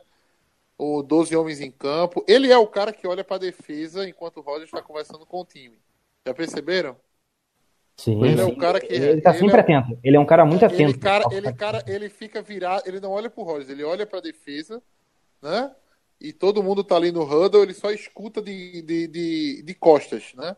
Por quê? Porque ele tá ali olhando a movimentação da defesa para passar alguma coisa para a linha defensiva, para linha ofensiva, como é para ser um center, né? O center é para ser o líder da, da linha É, ofensiva. pra quem não entende muito bem, o, o center é, é o principal jogador da linha ofensiva, é ele que chama os bloqueios na hora de executar as jogadas. Eu, eu assim, para o que ele pega hoje do cap de Green Bay, que são 10 milhões ano, né? ah, eu acho que ele poderia ser um pouquinho mais, né? Eu, eu, eu sempre penso no Kelsey, né? Do, do, do Philadelphia. Monstro. É, cara, quão atlético ele é, né, velho? Eu Ele gosto sai muito uma- também do. Ele sai, ele sai de uma sideline a outra pra, pra bloquear, se for o caso. É, o Travis Frederick é outro também. Eu gosto muito do Alex Mack do, do Falcons, Alex, cara Alex Mack também. joga muito Todos bem. eles. Então, eu acho que o, o Corey Linsley ainda deve isso a Green Bay, tá? Um, Eu- um eu- mas mais assim, atlético. Eu acho que ele pode chegar nesse patamar. Não, pode, com certeza. No, no, não é um jogador pra gente pensar em cortar pro ano que vem. Nunca, Nada nunca. disso, né? Não, não. a Mas gente é, tá ele, que- é, ele é um bom, bom center, indiscutivelmente. Sim. Mas eu ainda acho que ele deve um pouquinho dessa questão do atleticismo, principalmente nos bloqueios para corrida. Ah, o restante da linha, vamos lá, né? Assim, É, exatamente. vocês cortariam o Brian Bulaga? É a última temporada dele, né? Cara, é, o Bulaga é complicado, né? Ele, assim, ele é bom, né? Isso a gente não pode negar, mas Não, é lesão. Ele é cara. bom pra caramba, velho. Ele é muito bom. Ele, ele é muito bom. O problema dele são as lesões. cara. Definitivamente, a gente sabe que é lesão, né? Mas aí é que tá a dúvida. É, é- Ele é saudável, liberar, a gente sabe, a gente é sabe que liberar é 6 milhões, se eu não me engano, se ele que 5,8. libera, se ele- 5.8, pronto. É 5.8 milhões que você libera no cap, sim ou não, né? Essa é a dúvida. Jason Spriggs é suficiente para poder Não. Não, entrar não, não. naquela posição? É, esse é o nosso dilema, né? A gente tem que ver se a gente draftaria algum tackle, não sei. Talvez Kyle, faça Kyle isso. Murphy, né? Kyle Murphy foi outra decepção minha nessa temporada, né? É. Tudo bem que ele machucou tudo, mas eu, putz, eu achava que ele podia ser um cara ali para ser o substituto do Bulaga. Ele mostrou para mim muito mais talento do que até o próprio Spriggs no começo dessa temporada. É, o, o Bulaga, ele teve partido, agora não sei se foi contra o Jets, que ele, acho que teve três holdings dele, assim, sabe? É, claro que quando ele fica saudável, ele ajuda o grupo, né? Mas pelo que a gente paga nele, né? é, não vale porque ele muitas vezes não tá em campo, entendeu? É, nesse grupo, além do, do Spriggs, do Murphy, é, Byron Bell, ele é, sofreu Assim. como tackle, né, né, na- antes da temporada e também em Dallas, enfim, ele sofreu como tackle e parece que a gente achou a posição dele, que é guard. Mas, entretanto, ele não é o guard ideal que a gente precisa. Simples, na minha Não, opinião. ele é um bom, ele é um guarda, ele jogou ok de guarda, assim, ele foi regular, ele não comprometeu, mas eu ainda acho que é, para mim, para ele pra fazer parte da linha ofensiva, para quando a gente precisar, a gente tem um backup como o Byron Bell para ser o nosso red guard. Pra É, exatamente, não, claro, um, um, para um backup, sim. É. Agora, pro titular, não, não confio nele, assim como não confio do outro lado, essa temporada do Ian Taylor não, não colaborou, né? Ele é um cara que é- eu- a gente gostava dele e tal, só que essa temporada foi complicado. É, e Ele foi, outro, é, ele foi outra decepção, tá? É, o outra decepção. Também eu acho que entra nesse caso de decepção, mas eu, não- eu até não sei até onde é decepção ou não, porque É. foi a primeira temporada oficialmente como Isso. Algumas coisas, algumas coisas mudaram na NFL, né? A gente, antigamente a gente dizia, ah, os tackles são super importantes, né? O, o center e os guardas, eu- o pessoal meio que ficava, não, bota só um cara grande ali pra, né? para não deixar passar o, o DT. Só que hoje os DTs estão muito atléticos. Você se, alinhar na frente de um de um Aaron Donald, alinhado numa frente de um Chris Jones, anota esse nome, Chris Jones do é, do Kansas City Chiefs, né? Darren Payne do Redskins. Washington Redskins, né? Até o próprio Maurice Hurst do, do, do, do Raiders, né? Alinhar na frente desses caras, cara, você tem que ser muito bom para segurar, entendeu? Porque os caras são muito atletas, são muito rápidos, né? Pra, pra o que era antigamente. Putz, nose tackle pra mim era o BJ Raj, velho. Onde é que o Raj ia ganhar na velocidade de alguém? E jogava muito, Gordinho. O gordinho botava o corpo ali, segurava três ali com ele, velho. Mas não- velocidade, atleticismo, não era isso que era o Raj. Hoje, né, na NFL é o seguinte: os caras, os, os DS por fora, estão segurando para não deixar o quarterback sair do pocket, entendeu? Não estão passando toda vez. E os DTs de dentro é que estão engolindo o QB. E, amigo, quando vaza no meio, velho, fudeu. Não, não tem muito o que fazer, não. Não tem o que fazer, não. Não tem outro movimento de corpo. Porque quando vaza no meio, o quarterback só pode ir para trás. Entendeu? Ou joga a bola fora é, rápido, e, se ou- for pra, e se for pra trás, o cara tá embalado pra frente, entendeu? Você tem que ser muito rápido pra sair daquilo ali. Né? Muito rápido. E, e tem os DS guardando ali pra não deixar você sair. Não pode vazar no meio. Green Bay errou feio, tá? Feio. Quando não renovou com o TJ Lang. É. Né? Feio. Foi uma das maiores burradas de Green Bay. É, soltou o Seaton porque o Seaton estava fazendo isso. A gente teve uma, uma temporada consistente do Lane Taylor, ok. Mas TJ Lang era para ter segurado. A Saudade. nova NFL pede guardas, entendeu? De qualidade, como por exemplo cresceu demais o coach, o, o Colts com o Quentin Nelson. Saudades. Nossa, É, assim, o é- Nelson Foi ao Pro no primeiro ano. Eu quero dizer que eu acertei esse palpite. Falei aqui no início do podcast. Do, na temporada que o Quentin Nossa seu Pro, acertei. Um beijo, um abraço. Cara, Cara, o o Quentin Nelson, o Zach Martin, esses caras assim, é, é, ter um time, meu Deus, né? Só que São a nossa complicou, né, velho? Porque a gente tem dois caras de guarda que não, não, a gente não. O Len Taylor a gente pode manter, mas a gente não teve uma boa temporada sólida dele. É, para right guard a gente teria que mudar, teria que ir atrás de um. É, daí para right tackle, eu acho que a gente vai manter o Bulaga, não vai se livrar dele, porque querendo ou não, ah, ele machuca, mas cara, se livrando do, do Bulaga, tu tem que, tu tem mais uma coisa pra tapar buraco, entendeu? Que é- Com Mas- 6 milhões, com 6 milhões você não acha. um- Não, não acho, Não exatamente. acha, velho. É, é fortalecer os guards e manter o, o Bulaga ali mesmo e, e ver o que que dá. Vamos lá, alguns nomes assim pra você se ficam ou se não ficam pro ano que vem, tá? Ah, Lucas Patrick. Pra mim, fica. É, eu acho que fica. Acho que Eu fica. gostei do que eu vi no final da temporada dele. Ele pode ser útil. Uhum. Kyle, é Kyle Murphy. É, não, pra mim não, assim. Aqueles que vo... Aquele cara que vocês adoravam no começo do ano e eu, Então, é, eu, eu fiquei feliz que ele não fez o Rocha. Adam Pankey. outro que não fica, eu acho. Pra mim, é, eu não sei, eu gostei do que algumas coisas que eu vi nele. Talvez até jogando ali como, sei lá, de center ou até de guarda ele possa ser útil, mas eu vou concordar Tomara com que não fique, mas vamos lá. É, eu também Alex, concordo. Alex Light. Esse daí eu acho que não fica também, até p- problema. Cara, assim. sei lá, velho, eu acho ele muito light, não sei, é brincadeira. Eu tava Cara, assim, pra mim toda essa galera vai para o Rocha do, né, de 90. Mas não fica tá? no final. É, e no final, meu amigo, assim, que eu, eu Ah, espero que- é. que, se crie uma cultura de excelência nessa linha de Green Bay, entendeu? E que, assim, os caras tenham que batalhar pra ficar nessa, nessa. Cara, eu queria, eu queria sinceramente que Green Bay fosse atrás de uns dois OLs assim, nesse draft. Então, eu também defendo essa ideia, cara, porque o pessoal fala de safety, fala de, de pass rusher, mas, cara, Mas assim, ó, Pô, se você parar pra pensar, o que você acabou de falar, tem na Free Agency. Tem, tem, tem pass rush na Free Agency bom, tem... ah, uh, sim, claro, é, então, exatamente. É, Mas não, mas ó, OL, O L não. OL, OL tem um número que tem um nome que me intriga bastante, que é o do Mike Kilpatrick. Eu vi esse nome, eu fiquei... Hum, ele é guarda, É, não é? mas, É, ele já tem 30 anos, né, também, né? É, mas O eu acho que-. É, mas assim. O que fazia parte daquela, daquela linha ofensiva fuderosa do, do, do 49ers, entendeu?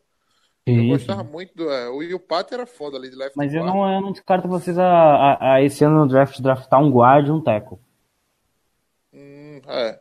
Ainda É, tem- eu acho que eu, eu acho que eu iria de- até de dois guardas, cara. Eu acho que um tackle até daria pra manter o Bulaga e ver o que que dá no futuro, porque é, eu acho que tirar o Bulaga dali e até pegar um guard, um tackle e, e progredir na posição até seria uma ideia boa, inter- interessante, mas é, eu acho que pra ir na raiz a gente teria que manter- pegar os guards ali. E a nossa linha é, não, só não cedeu mais sacks que Texans e Cowboys. Daí a gente vai entrar naquele quesito de quanto o Aaron Rodgers interferiu nisso na temporada, mas é, é um ponto que, querendo ou não, é OL, né? E a gente esqueceu de falar um cara aí, o Cole Madison, né? A nossa pick, ele não atuou. A gente tem que ver como é que ele vai vir, se ele vai querer ficar na NFL ou não. Porque é, eu vi alguns vídeos dele após ser draftado e ele parece ser um cara interessante. Sim. Eu, então, ele é um cara que eu acho que para uma próxima temporada, se ele jogar, vale a pena a gente ver o, o que ele vai demonstrar. Porque os outros caras, querendo ou não, a gente já sabe, né? Se eu não estiver errado, ele é tackle. Ele, ele pode Cara, pegar de guarda. o Byron Bell, o Byron Bell tem 29 anos, é, velho? É. Não, ele já é rodado na liga. É, já, Byron Bell. não, eu sei, eu sei, mas assim, eu achava que ele tinha, sei lá, em 27, 28. É um cara que eu não É. sei, assim, eu não eu, eu tomara que o nível de OL da gente não, não permita que, assim, né, a gente precisa de um, de um plus na OL, e eu, eu repito, com o LaFleur, eu não vejo nenhuma, eu, eu, eu apostaria que a gente vai de OL na primeira rodada. É, Provavelmente é, assim, eu acho, que vai, eu acho que vai ser pass rusher, ou edge rusher, enfim, e, ou, ou, D- ou um DE, como o Matheus já citou, e depois o, o, OL. É, mas eu também não descartaria o wide, wide receiver. Eu acho que o não. eu acho que o eu não descartaria. no draft em si pode ser, mas eu acho que na, numa primeira rodada a gente não tem como- A é, chance, a chance de ser um bush é gigantesca, minha gente. Também, Eu- também acho, mas eu, eu acho que eu ficaria com pass rusher, edge É. rusher na primeira pick, e depois a gente iria de OL. Isso. Porque o OL é Vamos mais lá. seguro. É, vamos lá, vamos, vamos, vamos passar adiante para a gente. Só, só, só concluindo aqui, você falou de idade, né? É, o Matheus, eu queria que você revelasse para o público sua idade para fazer um, um, um, um pareamento aqui. Quantos anos você tem, Matheus? Eu tenho 29. Você tem 29. É, o head coach, o novo head coach do Packers tem 39. É, Ele é, vou. Ele, Ele, tem. ele, é, é, ele é 5 anos mais velho que o Rodgers, cara. Meu Deus, é um cara novo demais. De- Ele é, o- acho que é o, talvez o head coach mais novo que o Packers já teve, assim. Um dos. é. Mas assim, tomara que ele, ele possa, digamos assim, falar o mesmo idioma do pessoal, né? Eu acho que ele vai conseguir montar um ataque legal. Não, Eu, é, eu, quero, eu tô muito curioso para ver quem vai ser o, o coordenador ofensivo. Muito curioso. muito curioso. Vamos Agora, passar, se né? Vamos, vamos pra- aí eu vou começar a achar que foi escolhido o LeFleur por causa do Petini, ter, mandei ele manter o Petini e tal. Conservadorismo, Se o, ah, né? cara, cara, se o filme ficar, entendeu? O LaFleur vai estar puxando uma responsabilidade pra cima dele muito grande, viu? Muito. Muito grande, pelo amor de Deus. Mas vamos lá, vamos, vamos passar para as próximas posições. Ah, vamos passar para Special Team, né? Long Snapper Hunter Bradley. Ah. Ah, teve, teve, uns snaps, teve uns snaps errados esse ano, pelo que eu lembro, né? Eu lembro de, assim, a, a- reclamação de que a costura não estava chegando na- do jeito certo na mão do, do holder. Ah, então, assim, acho que deve se abrir concorrência, entendeu? Para que o Hunter Bradley eh, tenha que melhorar o seu desempenho como long snapper. Mas a, a pa- a parte boa da, da história é que ele não se machucou a temporada toda, né? Bah, é, pois é. né? Para quem ano passado teve três long snappers na, na injury reserve, né? Então o Packers está crescendo nesse aspecto. Mas quem que Kicker, tava disputando a posição é- com ele na, na pré-season que a gente tava? Bradley, Zach Zach. Triner. Zach Triner. É. E muitas, muitos tinham falado que jogou melhor, mas é aquilo, né? O Hunter Bradley foi escolha de draft. de draft. A gente falou isso no começo do ano. Tá? Eu, acho, eu não sei se o pessoal que escuta o podcast fica puto quando a gente começa com esses assuntos bem bosta, assim, bem. Nem deixa pra Cara, lá, gente- né? Mas vamos lá. discutiu pra, discutiu pra cacete sobre o, Long Snapper. na Foi, a gente parou um bocado pra discutir sobre o long Nossa. snapper, velho. Mas vamos, vamos embora. Panther, senhor J.K. Scott. Acabando agora, acabando agora a temporada, eu, po- eu acho que eu posso falar. É, ele foi o primeiro Panther do draft? Hum. Cara, eu, Eu não que- sei, eu acho que Eu não. não sei, eu tenho que ver com- onde o Dixon foi escolhido. É, não, o Dixon foi depois dele. Então ele foi pegou o o primeiro. Ele, eu acho que Então- ele foi. Pode falar. Então, então Gutenkuss, puta que pariu, viu, velho? Porque o cara do Seahawks É, é, pegou ele. muito melhor do que o J.K. Scott. Mas eu não acho que ele seja ruim também. Não, ele não é ruim, mas é- se ele foi escolhido depois do que, do que o J.K. Scott, a gente errou. Uhum. Cara, o cara de Seattle é embaçadíssimo. A bola vai longe, com tempo alto, entendeu? É, é- é em partida de playoff, o cara foi o melhor kick, o melhor Panther da liga, É o Pro, né? né? Vamos Ao pra onde? Pro, foi ao Pro. Né? Tava disponível no draft. Se a gente pegou ele depois do que, do que o J.K. Scott, eu vou ficar muito, muito A gente pegou o ele. A gente pegou depois. A gente pegou o primeiro J.K. Scott que a gente passou o cara. Enfim, né? Nossa, velho. Jake Scott, eu acho que é o seguinte: é, eu abriria concorrência pro ano que vem. Né? É muito bom o cara vir de uma terra de Team Mastey, né? De. É aquele Scrum, né? É, Scrum, dono- é, é, também. É muito bom vir da terra desses caras aí, o, o cara é rei, né?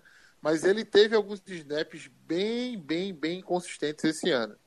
Isso aí parece, pra mim, parece que é um defeito só de Green Bay, tá? Eu não vejo, eu não vejo outros times terem tão snaps, tão- é, terem panthers tão ruins assim, né? Ter- Terem punts, não panthers, tá? Terem punts ruins, como o Green Bay tem vendido nos últimos anos.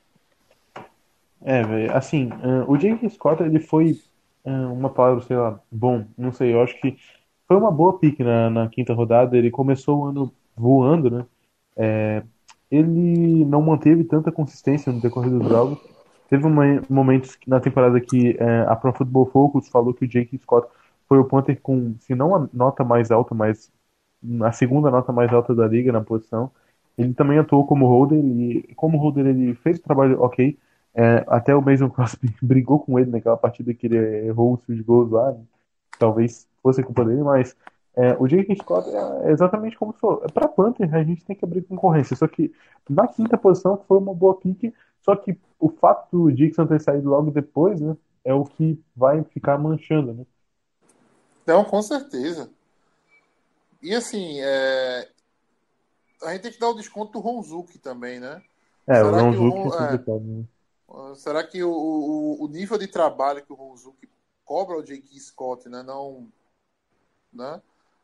Não, não, não, não, Não- dif- é. assim, não fez ele tra- trazer todo o potencial dele para a liga?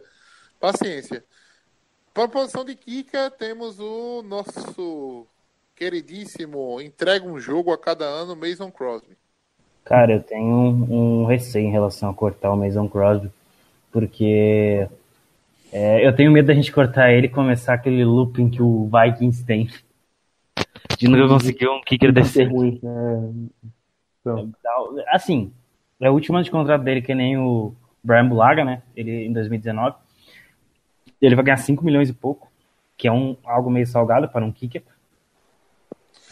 Ah, eu acho que a gente corta ele sem dead money. 5 milhões disponíveis aí para se investir em outras posições.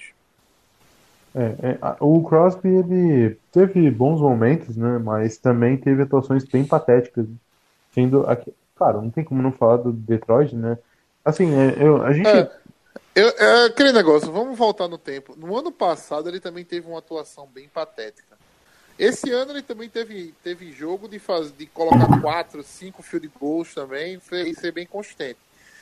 Mas você tá pagando 5 milhões e meio num kicker, tá? Não, não justifica o cara me errar quatro. Foram quatro field goals naquele jogo que ele errou? foram cinco, eu acho. O cara me errar cinco field goals não existe, tá?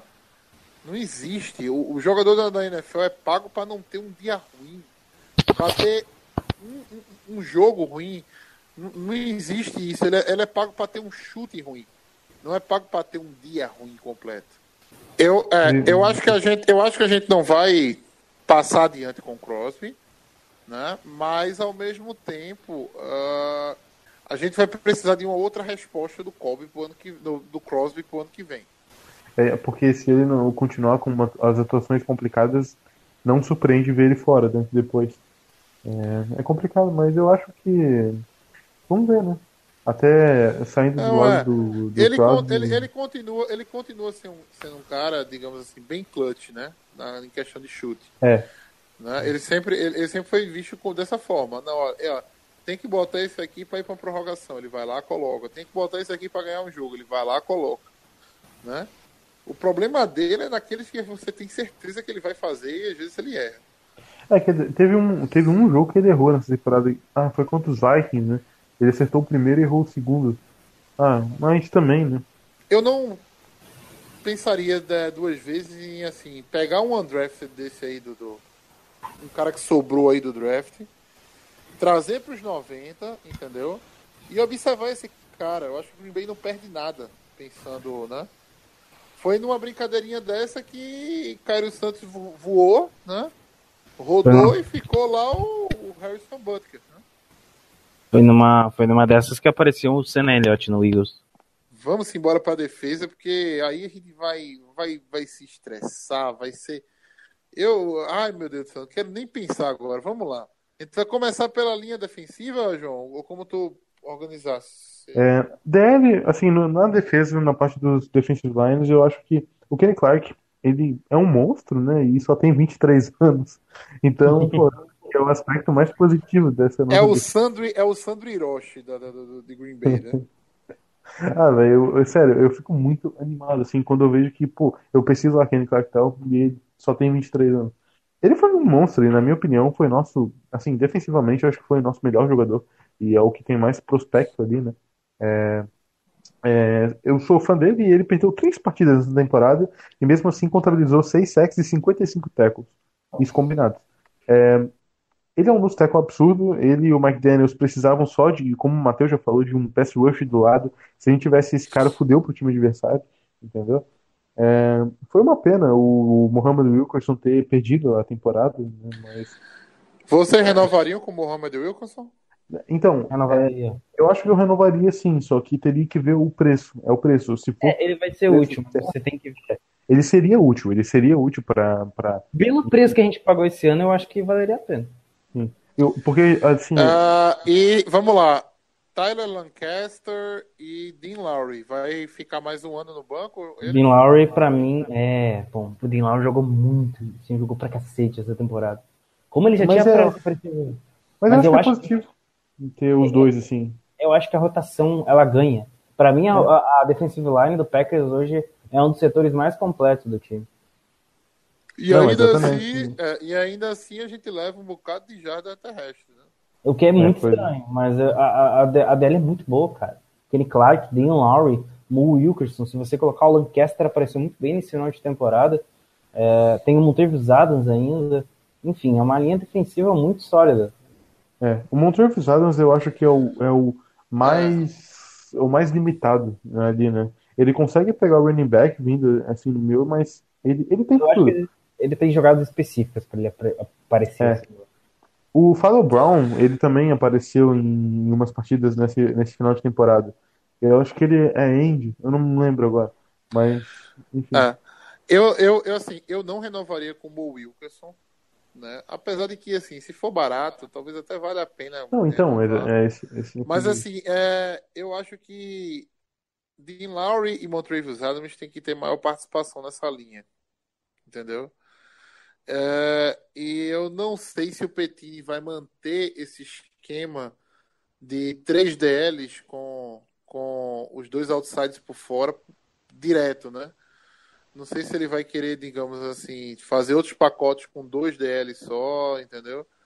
E você ter sei lá, 6, 7, 8 milhões num DL, né, que não vai estar, digamos, em boa, em boa parte dos snaps, né, é uma coisa que, que digamos assim, não é contra, não é, não é, produ, pro- não é, digamos, Não faz muito sentido. É, não faz muito sentido, né? No, no... Teriam outros setores para se, Sim. pra se Se É gastar o dinheiro é- dele, no caso. Então, Não, exatamente. Eu, é, é, eu repensando aqui, eu não, eu não renovaria com o Mo Wilkerson, tá? Até É. porque a lesão dele foi, foi uma lesão complicada, né? A gente não E- sabe como ele vai voltar. É o final da carreira agora, Mas basicamente. é, é, é interessante esse, esse ponto, porque hum, ao mesmo tempo que ah, a gente. Pô, o Mo Wilkerson é um cara que já apareceu muito bem no Jets e tudo mais. Mas, cara, a gente pode dar espaço para jogadores como o Deon Lowry, como o próprio Lancaster, que apareceram bem. Eu acho que, assim, perder, perder, a gente não vai perder. Que é uma saída. Ok, beleza, ele saiu, mas a gente tem outros donos. Sim, E você tem muito dinheiro no Mike Daniels também, né, cara? sim, tem um dinheiro lá. O Mike Daniels, É. E você vai ter que colocar dinheiro no Kenny Clark também, né? Obviamente, Futuramente, sim, né? vai ser o jogador. E vai ter que colocar dinheiro no Kyle Facron. Não, mentira. É, É, Isso aí a gente só reza, mas vamos lá. Badums. É, passando de, de, de DL, é, vamos passar para os linebackers, né? Vamos passar para os edges, na verdade. Vamos dividir direitinho o que é edge e o que é middle linebacker. Até para o pessoal de É, a gente vai falar primeiro é. dos outside linebackers. Esses caras É. que ficam abertos. Pra quem não Os entende. caras assim. que geralmente vão atrás do quarterback indo, indo por fora, que são Clay Matthews, Kyle Fackrell. Kyle Fackrell, Kendall Donaldson, Era pra ser o Nick Perry, né? Nick Perry e Red Gilbert. o Red Gilbert. Gilbert. Tô me esquecendo de alguém? Não, mas é muito fácil esquecer de alguém, porque ninguém joga ali nesses caras. né? É, É.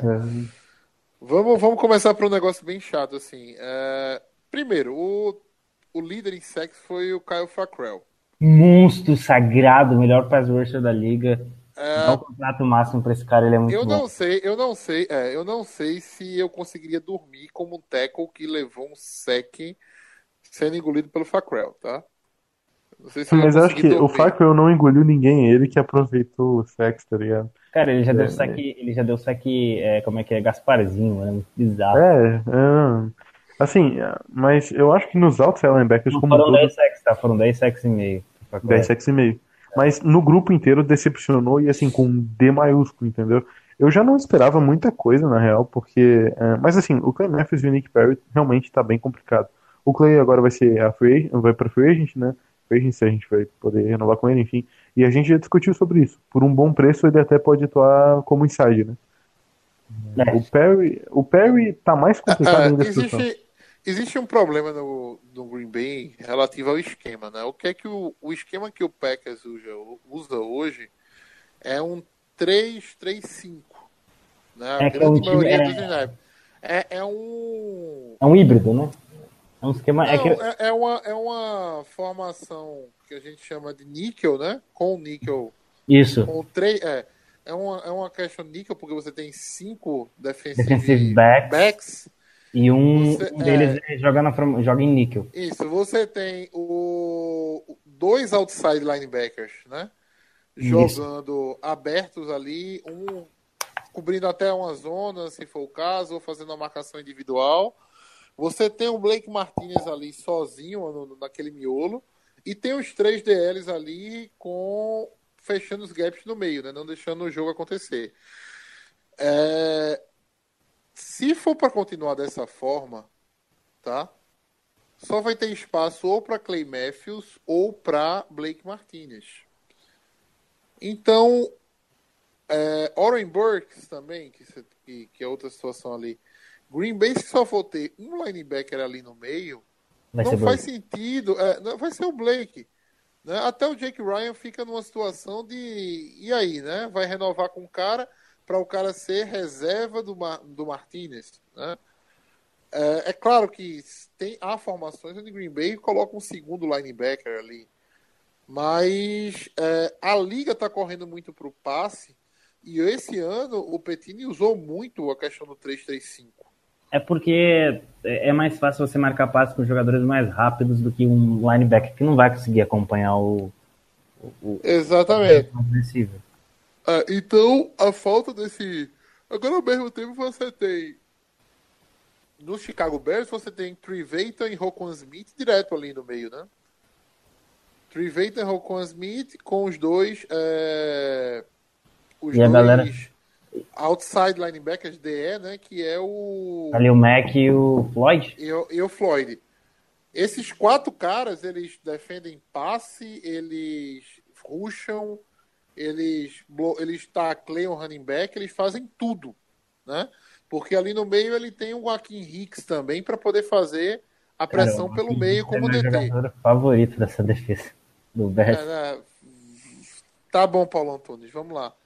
É, então, assim, você tem um esquema diferente. Você tira um Sim. DL, né, na verdade, para poder colocar um, no caso, um 2-4, um 2-4-5. É diferente do 3-3-5 do Petini.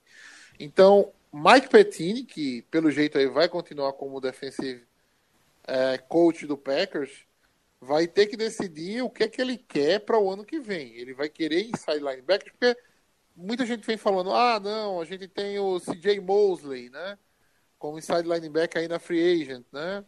Tem alguns outros nomes como inside linebacker. Vai pegar, mas vai pegar para quê? Vai pegar para trocar, para revezar com o Blake Martinez, para colocar o Blake Martinez no banco, né? Então, assim, algumas algumas uma, a situação tática de Green Bay tem que ser colocado à frente da situação das renovações nesse setor.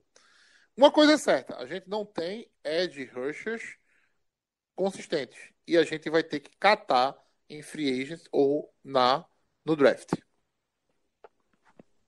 E, assim, é bem por aí mesmo. né? Agora, até é pior a situação se for aprofundar na questão do Perry, porque é um salário bem gordo, é um desempenho fraco, são lesões, e é, ele até funciona contra algumas corridas, mas se comparar com o Ed Gilbert, ele só se sobressai no fato de se livrar do lineman e pegar o running back.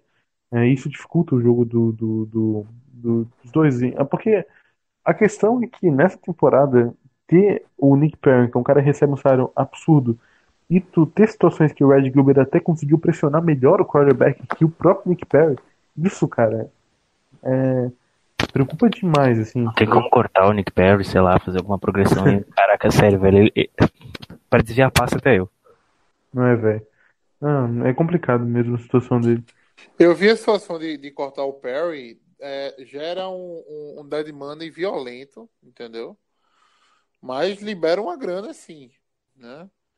Mas aquele negócio, com a grana que libera, você consegue trazer um outro cara para a posição dele, né? Bom, você vai ter Enfim. DeMarcus Lawrence na próxima free agency, você tem uns carinhas Mas, legais aí é, pra... o, Demar o Demarcus Lawrence não encaixa dentro do Green É, ele assim. é, é 4-3, né? ele, é, ele é um cara muito de 4-3, né? Ele é aquele DE ali. E eu acho que ele não 4-3. vai, eu acho que ele vai renovar com o Dallas também. Tem É, isso. ele renova também. é. Mas assim, ó, tem alguns Vamos nomes falar- interessantes. Vamos falar a verdade, o nome certo para essa defesa de Green Bay chamava-se Khalil Mack. velho. É. Ele, ele Enfim, encaixa não sei no- se vocês viram a é, montagem. é, ele encaixa no sistema perfeitamente, velho. Ele é aquele outside linebacker de, de, de 3-4, tá ligado? Que também pode ser o 4 ele é o que ele quiser na defesa, na verdade. Você aceitaria Von Miller nessa defesa? Não, com certeza, né? Mas é, é, É um é um rumor, pouquinho alto demais. Não, há um rumor. O TJ, o TJ Watt é um, um cara que, por exemplo, no draft ali eu iria nele, entendeu? A gente passou, né? Foi no Kevin King. Mas. É, não fala disso não, que Rich. é complicado. Não, mas é que a gente vai vendo os erros que a gente comete no draft e daí fica nas situações, entendeu? Não, É eu tava vendo, olha, um dia desse, um dia desse, eu tava vendo o, a gente a gente draftou o o Trevor Davis, né? Duas picks antes do Chiefs draftar o Tarek Hill, Basicamente. né? Ah, mas o Tarek Hill tinha caso de violência doméstica, era um bad boy, né? Era não sei o que lá. Mas, cara, você queria um retornador. Aí você escolheu o Trevor Davis no lugar do Tyreek Hill. E aí? Né? Hoje o Tarek Hill nasceu no retornador, né? Não é só um retornador, é um dos um wide receiver mais consistentes da liga. Foi ao Mas pro. enfim, vamos, ah, não vamos falar do leite derramado, vamos falar de futuro. Ah, não, não temos talento na posição de edge, vamos ter que ir atrás. Já Devon Clown é um nome que me agrada demais, tá? É um cara que encaixa bem no sistema, é um, um, um cara, um outside linebacker mesmo. 25 anos. É, novo, né? Pra, assim como boa parte da defesa de Green Bay. Eu, assim, não, não pensaria duas vezes se o preço tivesse legal. Né? Se fosse num preço justo, eu traria facilmente a Devon Clown. Provavelmente ali seus 10, né? Eu acho que até 12 milhões tá, tá, tá muito bem pago no Devon Clown. Pode ser que ele consiga até mais na Free Agents, tá? Facilmente. Ah, Haja visto a, a necessidade de todo time ter um bom pass rusher, né? É. Então, Mais alguma coisa sobre os linebackers ou a gente pode passar? Não, vamos fazer aquele mesmo exercício né, de quem fica e quem não fica pro ano que vem, né? Blake Martinez fica, Oren Burks fica porque foi um cara de terceira rodada, né? eu acho que deu dar o benefício da dúvida pra ele sobre o Blake Ah. Martinez. Pra mim, ele. Ah, Antônio Morrison, e aí? Cara, eu gostei dele contra a corrida. Ele fez E um, com cara, feijão, e, um bom, e um bom cara no special team também. Pra mim, ele É, e quem apareceu bem nos Special Teams foi o James Crawford. Exatamente. E tanto é que ele brigou até pra ser Pro Bowler.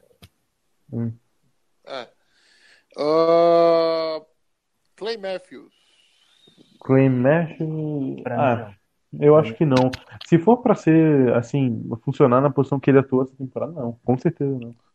Eu acho que. Acho que o tempo dele em Green Bay já, Nick Perry, já não. acabou a gasolina.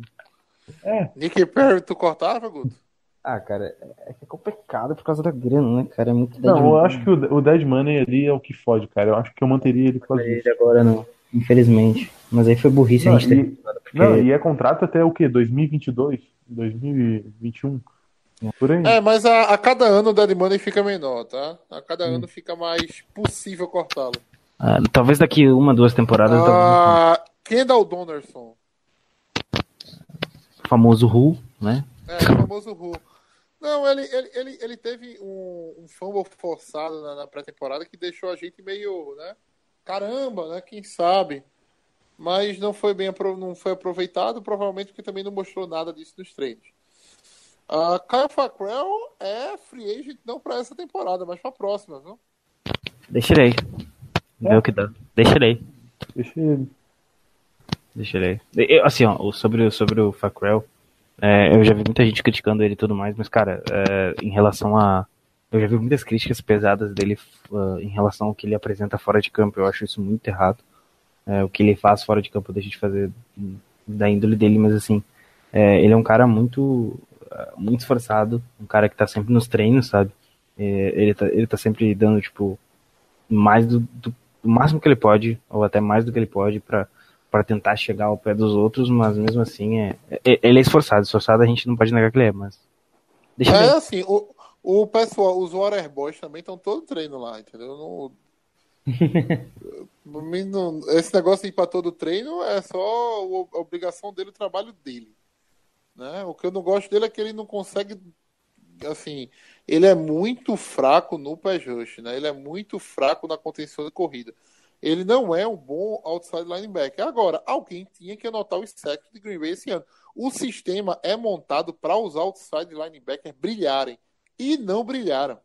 Vamos lá. Saindo de linebacker, vamos para os defensive backs, né? Vamos pra corner? É, vamos para corner, né? Vamos, vamos seccionar por corner. É. Eu acho que Ah.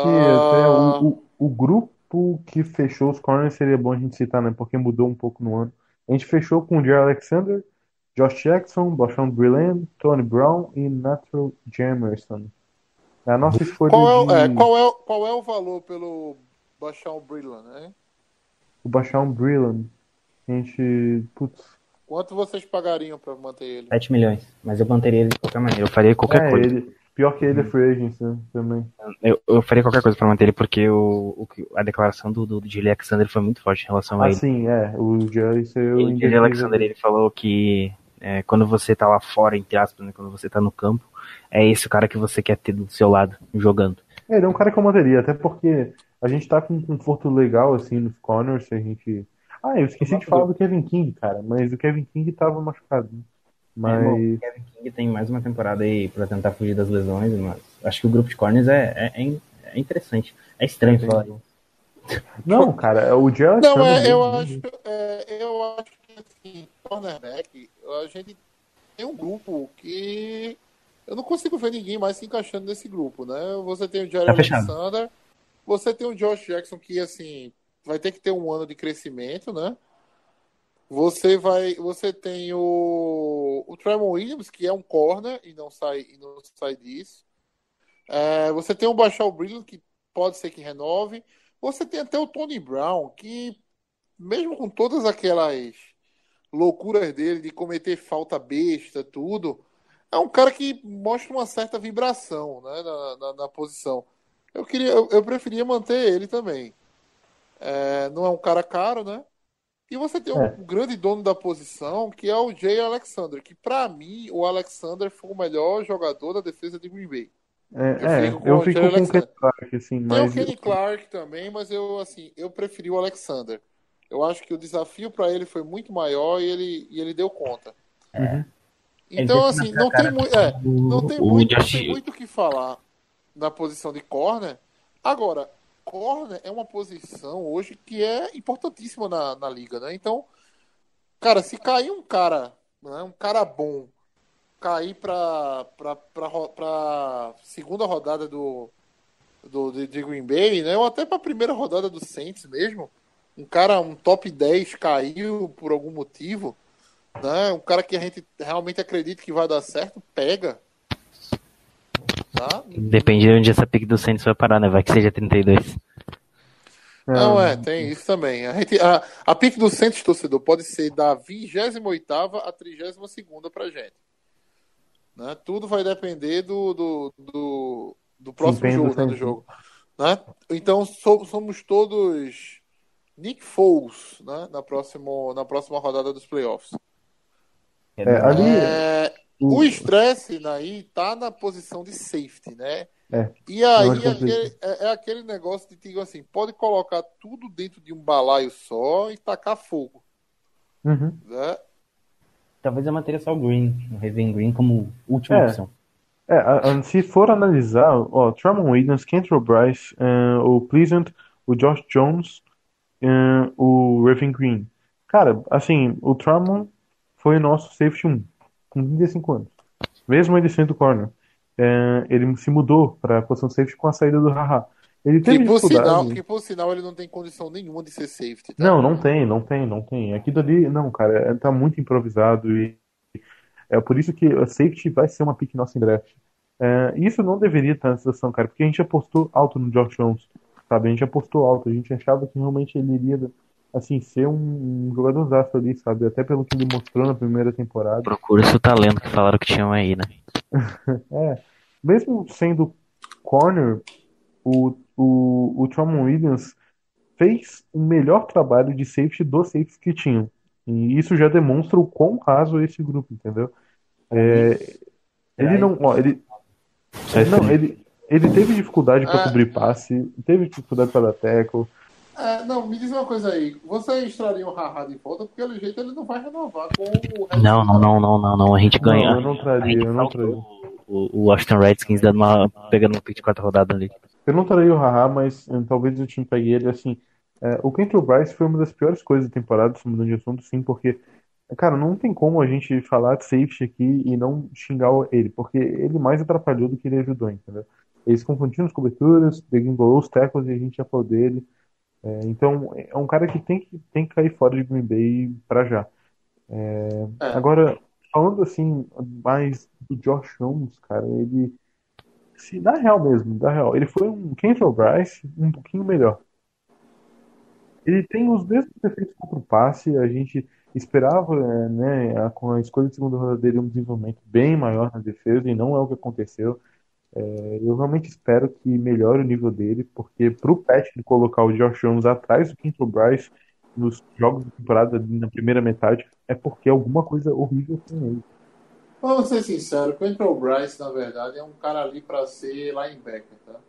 É, Ele é, ele, ele, é- ele é um linebacker pra cobrir passe ali, ele não é um safety. Ele não- tira ele do fundo do campo, pelo amor de Deus. Ele não tem Sim. condição de jogar ali no fundo do campo. O, o, o Prison, ele teve em campo somente seis jogos, ele foi titular em um. É, não tem tanto do que falar dele, a gente não viu muito espaço assim para falar dele nos Packers, ele vira free agent agora. Eu não sei. Realmente É eu um cara velho já, é um cara de 30 anos, né? O Ed É, Pritchard. é. Eu, tô- eu, eu não consegui ver nada dele no jogo, sendo muito sincero. Olha, A, a verdade é que esse ano a gente rezava para ninguém afundar a bola no fundo do campo, né? É. Porque se afundasse, a E ainda assim- era grande. E assim, E ainda cara, assim, o, tor- é, é, o torcedor A- de Green Bay, o torcedor de Green Bay, assim, eu lembro do primeiro snap que eu vi o Bryce jogar, ele deu um big hit. Todo mundo, "Eita, um big hit, tal, não sei o que lá, todo mundo ficou naquela, né? Ó, aí, ó, um, left, um, um strong safety e tal. Aí, alguns snaps depois, afundaram a bola na, na secundária. A bola, basicamente, era dele. Ele tava de frente pro lance, lá no fundo do campo. Era só catar e fazer a interceptação. Ele deu dois passos para frente, a bola foi nas costas dele, entendeu? Com um milagre, ele esticou a, bola, a mão para trás, a bola bateu na mão dele e não, e não deu uma recepção, que não era nunca para ser uma recepção. Tá? Uhum. Naquele momento ali, eu fiz. Hum, sei não. É, e foi assim a temporada inteira dele. Hum, Aí, Até. de- isso, aí- isso aí foi no primeiro jogo que eu vi o Bryce jogar, tá? Eu, eu não, não lembro qual foi esse jogo, mas eu lembro muito bem dessas duas jogadas. Eu me, eu me Primeiro um big hit, é. Um big hit, depois uma bola que era interceptação fácil, ele deu dois passos para frente, a bola caiu nas costas dele e quase que gera uma, uma recepção longa, né? Por, por conta desse erro. Ali eu vi que o cara, olha, não existe treino, entendeu? Não existe treino para se melhorar a questão de safety no fundo do campo, não. Ali, meu amigo, é instinto e talento. Entendeu? Se nasceu sem, não adianta. Não adianta. Se você não tem leitura, né, você não adquire fácil leitura. Não existe drill de leitura para você melhorar sua leitura no fundo do campo. Ali é muito instinto. É por isso que eu sou muito a favor de se pagar caro no Earl Thomas. É. Mas Thomas, o Thomas, né? ele pode ir pra Dallas, né? Tem muita chance dele ir pra Dallas. Eu, eu, eu- eu sei que, você, que o Matheus já tinha falado do Thomas e tal, mas pra mim o cara pra gente tentar ir atrás era o Landon Collins, do, que jogou no Giants. Nos, Gi- é, de Strong Safety. Também, É, também. É, é- é o segundo nome que eu penso, mas eu ainda, sei lá, é, é- é pessoal, entendeu? Eu prefiro o, o El Thomas. Não, e o, o Landon Collins, ele é bem novo, né? E realmente ele é um cara que seria ótimo pra essa defesa. O Landon Collins, a, questão é o Giants liberar, né? Não, não assinar com ele. Eu acho que é um, um- É porque eles É, podem não, querer porque ficar com ele. né? estão dizendo que o, o Giants vai botar tag no Landon Collins. É, tem esse, tem esse negócio. Porque ele é UFA. Ele é um, ele é um restrict. Então, é, assim, o Landon Collins é um cara que ele, eh, teve o auge dele já em 2016, né? Mas foi eles podem, parte- colocar, eles podem colocar a tag sim, Guto. É, esse é o problema, né? Não, eu sei que eles podem, só que eu só tô falando, ele, ele, ele é um, um, um- ele é irre- irrestrito, ou seja, não tem aquela questão de cobrir, tipo, como tinha o Kyle Fuller na temporada passada. É, não, mas o Kyle Fuller não é que ele seja restrito, não, tá? O Kyle Fuller não era restrito. O Kyle Fuller, ele era o contrato, eles colocaram um, um tipo de tag, né? Que Ah. era um tag que deixava você como restrito, né? Sim, sim. Entendo. Mas é basicamente explicando, ele não é restrito, ele é irrestrito. É um cara que eu iria atrás se, se eles não colocarem a tag. Agora, se não tiver ele, é, sinceramente, Ou tenta de tudo pra trazer o Devon Clowney, ou tenta de tudo pra trazer o Earl Thomas e tenta trazer pelo menos um dos dois. É, o, até no safety, o que a gente tem aí, o que a gente poderia fazer é o Josh Jackson. Eu sei que muitos vão falar que não tem condições de ele jogar de safety, mas dá pra gente tentar pensar alguma coisa, né? O Josh Jackson, Não, é, ele, é, a ele só se ele jogasse como meio que um free safety, né? Mas aquele cara Uhum. de fundo de campo mesmo, né? sim. É, Mas é, tem, que, tem que treinar, né? Tem que botar pra treinar, tem que fazer a transição pra posição. é complicado. É assim, Não, é porque pra- assim, ó, a gente vê a posição de corner bem tomada agora, sabe? Com o Jay Alexander, o Bashawn Brilland ficando ali como só atrás do Jay Alexander em desempenho, assim, que ele se mostra muito bem. É, o Kevin King é um cara que precisa né, demonstrar serviço para manter Então, eu vejo esses caras e eu penso assim, "Putz, será que o Josh Jackson não poderia ter uma progressão para um safety? Entendeu? É, qual o problema que ele tem? Tackle. Ele errou bastante tackle nessa temporada. Será que se ele não treinasse os tackles, se ele não virasse um, um- cara que não errasse um tackle, não poderia virar um safety? É complicado. E o Josh Jackson, ele deu uma desanimada nessa temporada, né? Ele começou bem, assim, aquele lance contra os Vikings, né? Que ele marcou o touchdown. Uma pena que ele é, desceu o nível, né? E para um novato até é bem entendível isso. Ele, ele precisa melhorar realmente o tackle e quem sabe ele pode ser safety, velho. Eu ainda penso assim. E ele foi, ele foi draftado com bastante pessoas falando que ah, ele ia ser nosso melhor corner, ele tinha melhor prospecto de corner, até melhor que o de Alexander, mas é, não foi assim, né? Ah, tá, tem Ah, House ainda. Ele vira free ele machucou, ele tá na IR. Davon House é aqueles caras que tem que ir embora também, com esse grupo principalmente. Acho não, é, eu o. Devon, o Devon House, pelo amor de Deus, não tem mais o. Nem no Jaguars ele deu certo, né? Então, Hum, é. vamos embora. É, pessoal, mais alguma coisa a respeito do, do Rocha, desse desempenho do, do Green Bay, tanto em ataque e defesa? Pra mim é isso. Acho que a gente Alguma novidade em relação à, à comissão técnica de Green Bay, Gudo? Tu que tá atento aí ao Twitter? Ah, por enquanto não, né, cara? Só especulação daqui, especulação dali. Já falava de Adam Gaze. Eu acho muito difícil Adam Gaze vir pra ser coordenador ofensivo. Ah, não. Ele, vai, ele vai deixar de ser é, head coach para virar coordenador ofensivo? Todd Para, né? Monken. Todd Monken é uma opção que me agrada pra coordenador ofensivo, caso ele não vire head coach. Qual é o nome dele?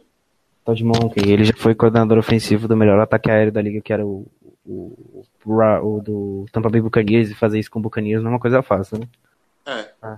O cara que foi entrevistado pra posição de uh, head coach. Mas aguardemos aí a- a- até. Acho que o final de semana a gente já vai ter mais ou menos uma base do, do staff para a próxima temporada, e aí a gente vai começar a falar. E aí? A gente vai atrás do que no draft? Não foi hoje que o João trouxe um, um dossiê a respeito do McDaniels, né? Não deu, não deu.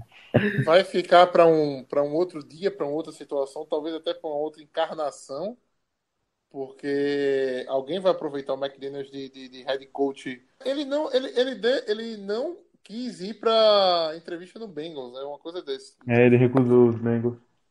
É, Não duvidem dele assinar com o Browns. É, Não duvidem dele ser. ser o novo head coach do Browns. Não, eu não duvido também. também, pode ser. Realmente. Agora, Va- Alguma é, coisa- vamos- Alguma coisa muito boa prometeram em New England para ele. Muito boa. Ah, com certeza. E vamos esperar para ver como é que vai se, se desenrolar essa questão da comissão técnica com agora com o novo head coach, definitivamente Matt LaFleur, né? O- Que é um ano mais novo que meu cunhado. Ele tem 39 e meu cunhado tem 40. É, vamos ver. Se ele falar, o importante é ele falar a língua do futebol americano, né? O importante é falar a língua do Rogers. O resto a gente segue. Bem, pessoal, acho que foi isso por isso o podcast. Ah, estamos com algumas ideias aí encaminhadas para alguns próximos podcasts. Não vamos passar para vocês uma previsão de quando vem o próximo, até porque assim a gente precisa primeiro de notícias para poder repassar e segundo a gente precisa de assunto, né, para poder para poder debater. Vamos curtir agora os, os playoffs, né? Depois vai começar toda aquele tempo, aquela temporada de off-season, né? Onde você tem o combine, depois do combine você tem a, a free agent, né? Você tem a free agent, depois da free agent você vem, vem o draft, né? E de, finalmente, novamente, o, a pré-season para começar uma nova season junto ao Green Bay Packers. A gente está com a ideia de fazer aí um podcast com o, nossos amigos dos times da NFC Norte também.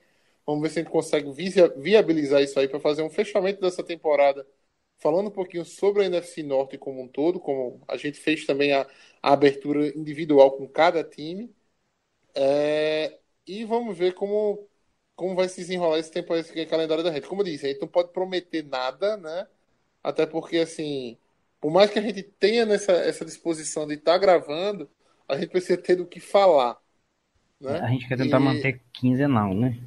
É, com certeza. É quinzenal, mas não é, não é nenhuma certeza, né? Porque há alguns momentos na off-season que em 15 dias não acontece é, absolutamente nada. Mas no próximo podcast a gente já tem material, né? O coach staff, como vai ser, enfim. Não, com certeza. E sempre tem aquele, aquele podcast que a gente faz é, falando sobre a, a classe, né? De, nesse caso, a gente está indo para 2019, então a gente vai falar da classe de 2016. É, a classe de 2016. Isso. Né? Que é a classe do Blake Martinez, do, do Kenny Clark. É uma classe que vai ser legal de falar, né? A da Uhum. última que a gente falou, meu Deus do céu. Quando a gente Coitado. foi ver, não tinha ninguém mais em Green Bay, né? Nossa, foi complicado aquele podcast. Sinto falta do Randall. Ele seria útil nessa defesa. É, talvez como free safety, né? É. Mas, Ele é. tem, talento ele, teria, ele tem. Bom, é isso, eu acho. Então é isso, pessoal. Ficamos por, ficamos por aqui com mais esse podcast. Espero que vocês curtam. É, E como eu disse, né? A gente fica, fique nas expectativas, continue seguindo a gente nas redes sociais. Quais são as redes sociais sociais que nós estamos ativos, Guto? Arroba Lambolipers Underline no Twitter e Lamboli... Packers.lambolipers no Instagram. É isso. É isso. João, quer deixar algum recado? Ah, no mais é isso mesmo. Só agradecer mais um podcast. É, agora eu tô, tô lá no Twitter com o Rogers Brasil, eu assumi lá o perfil.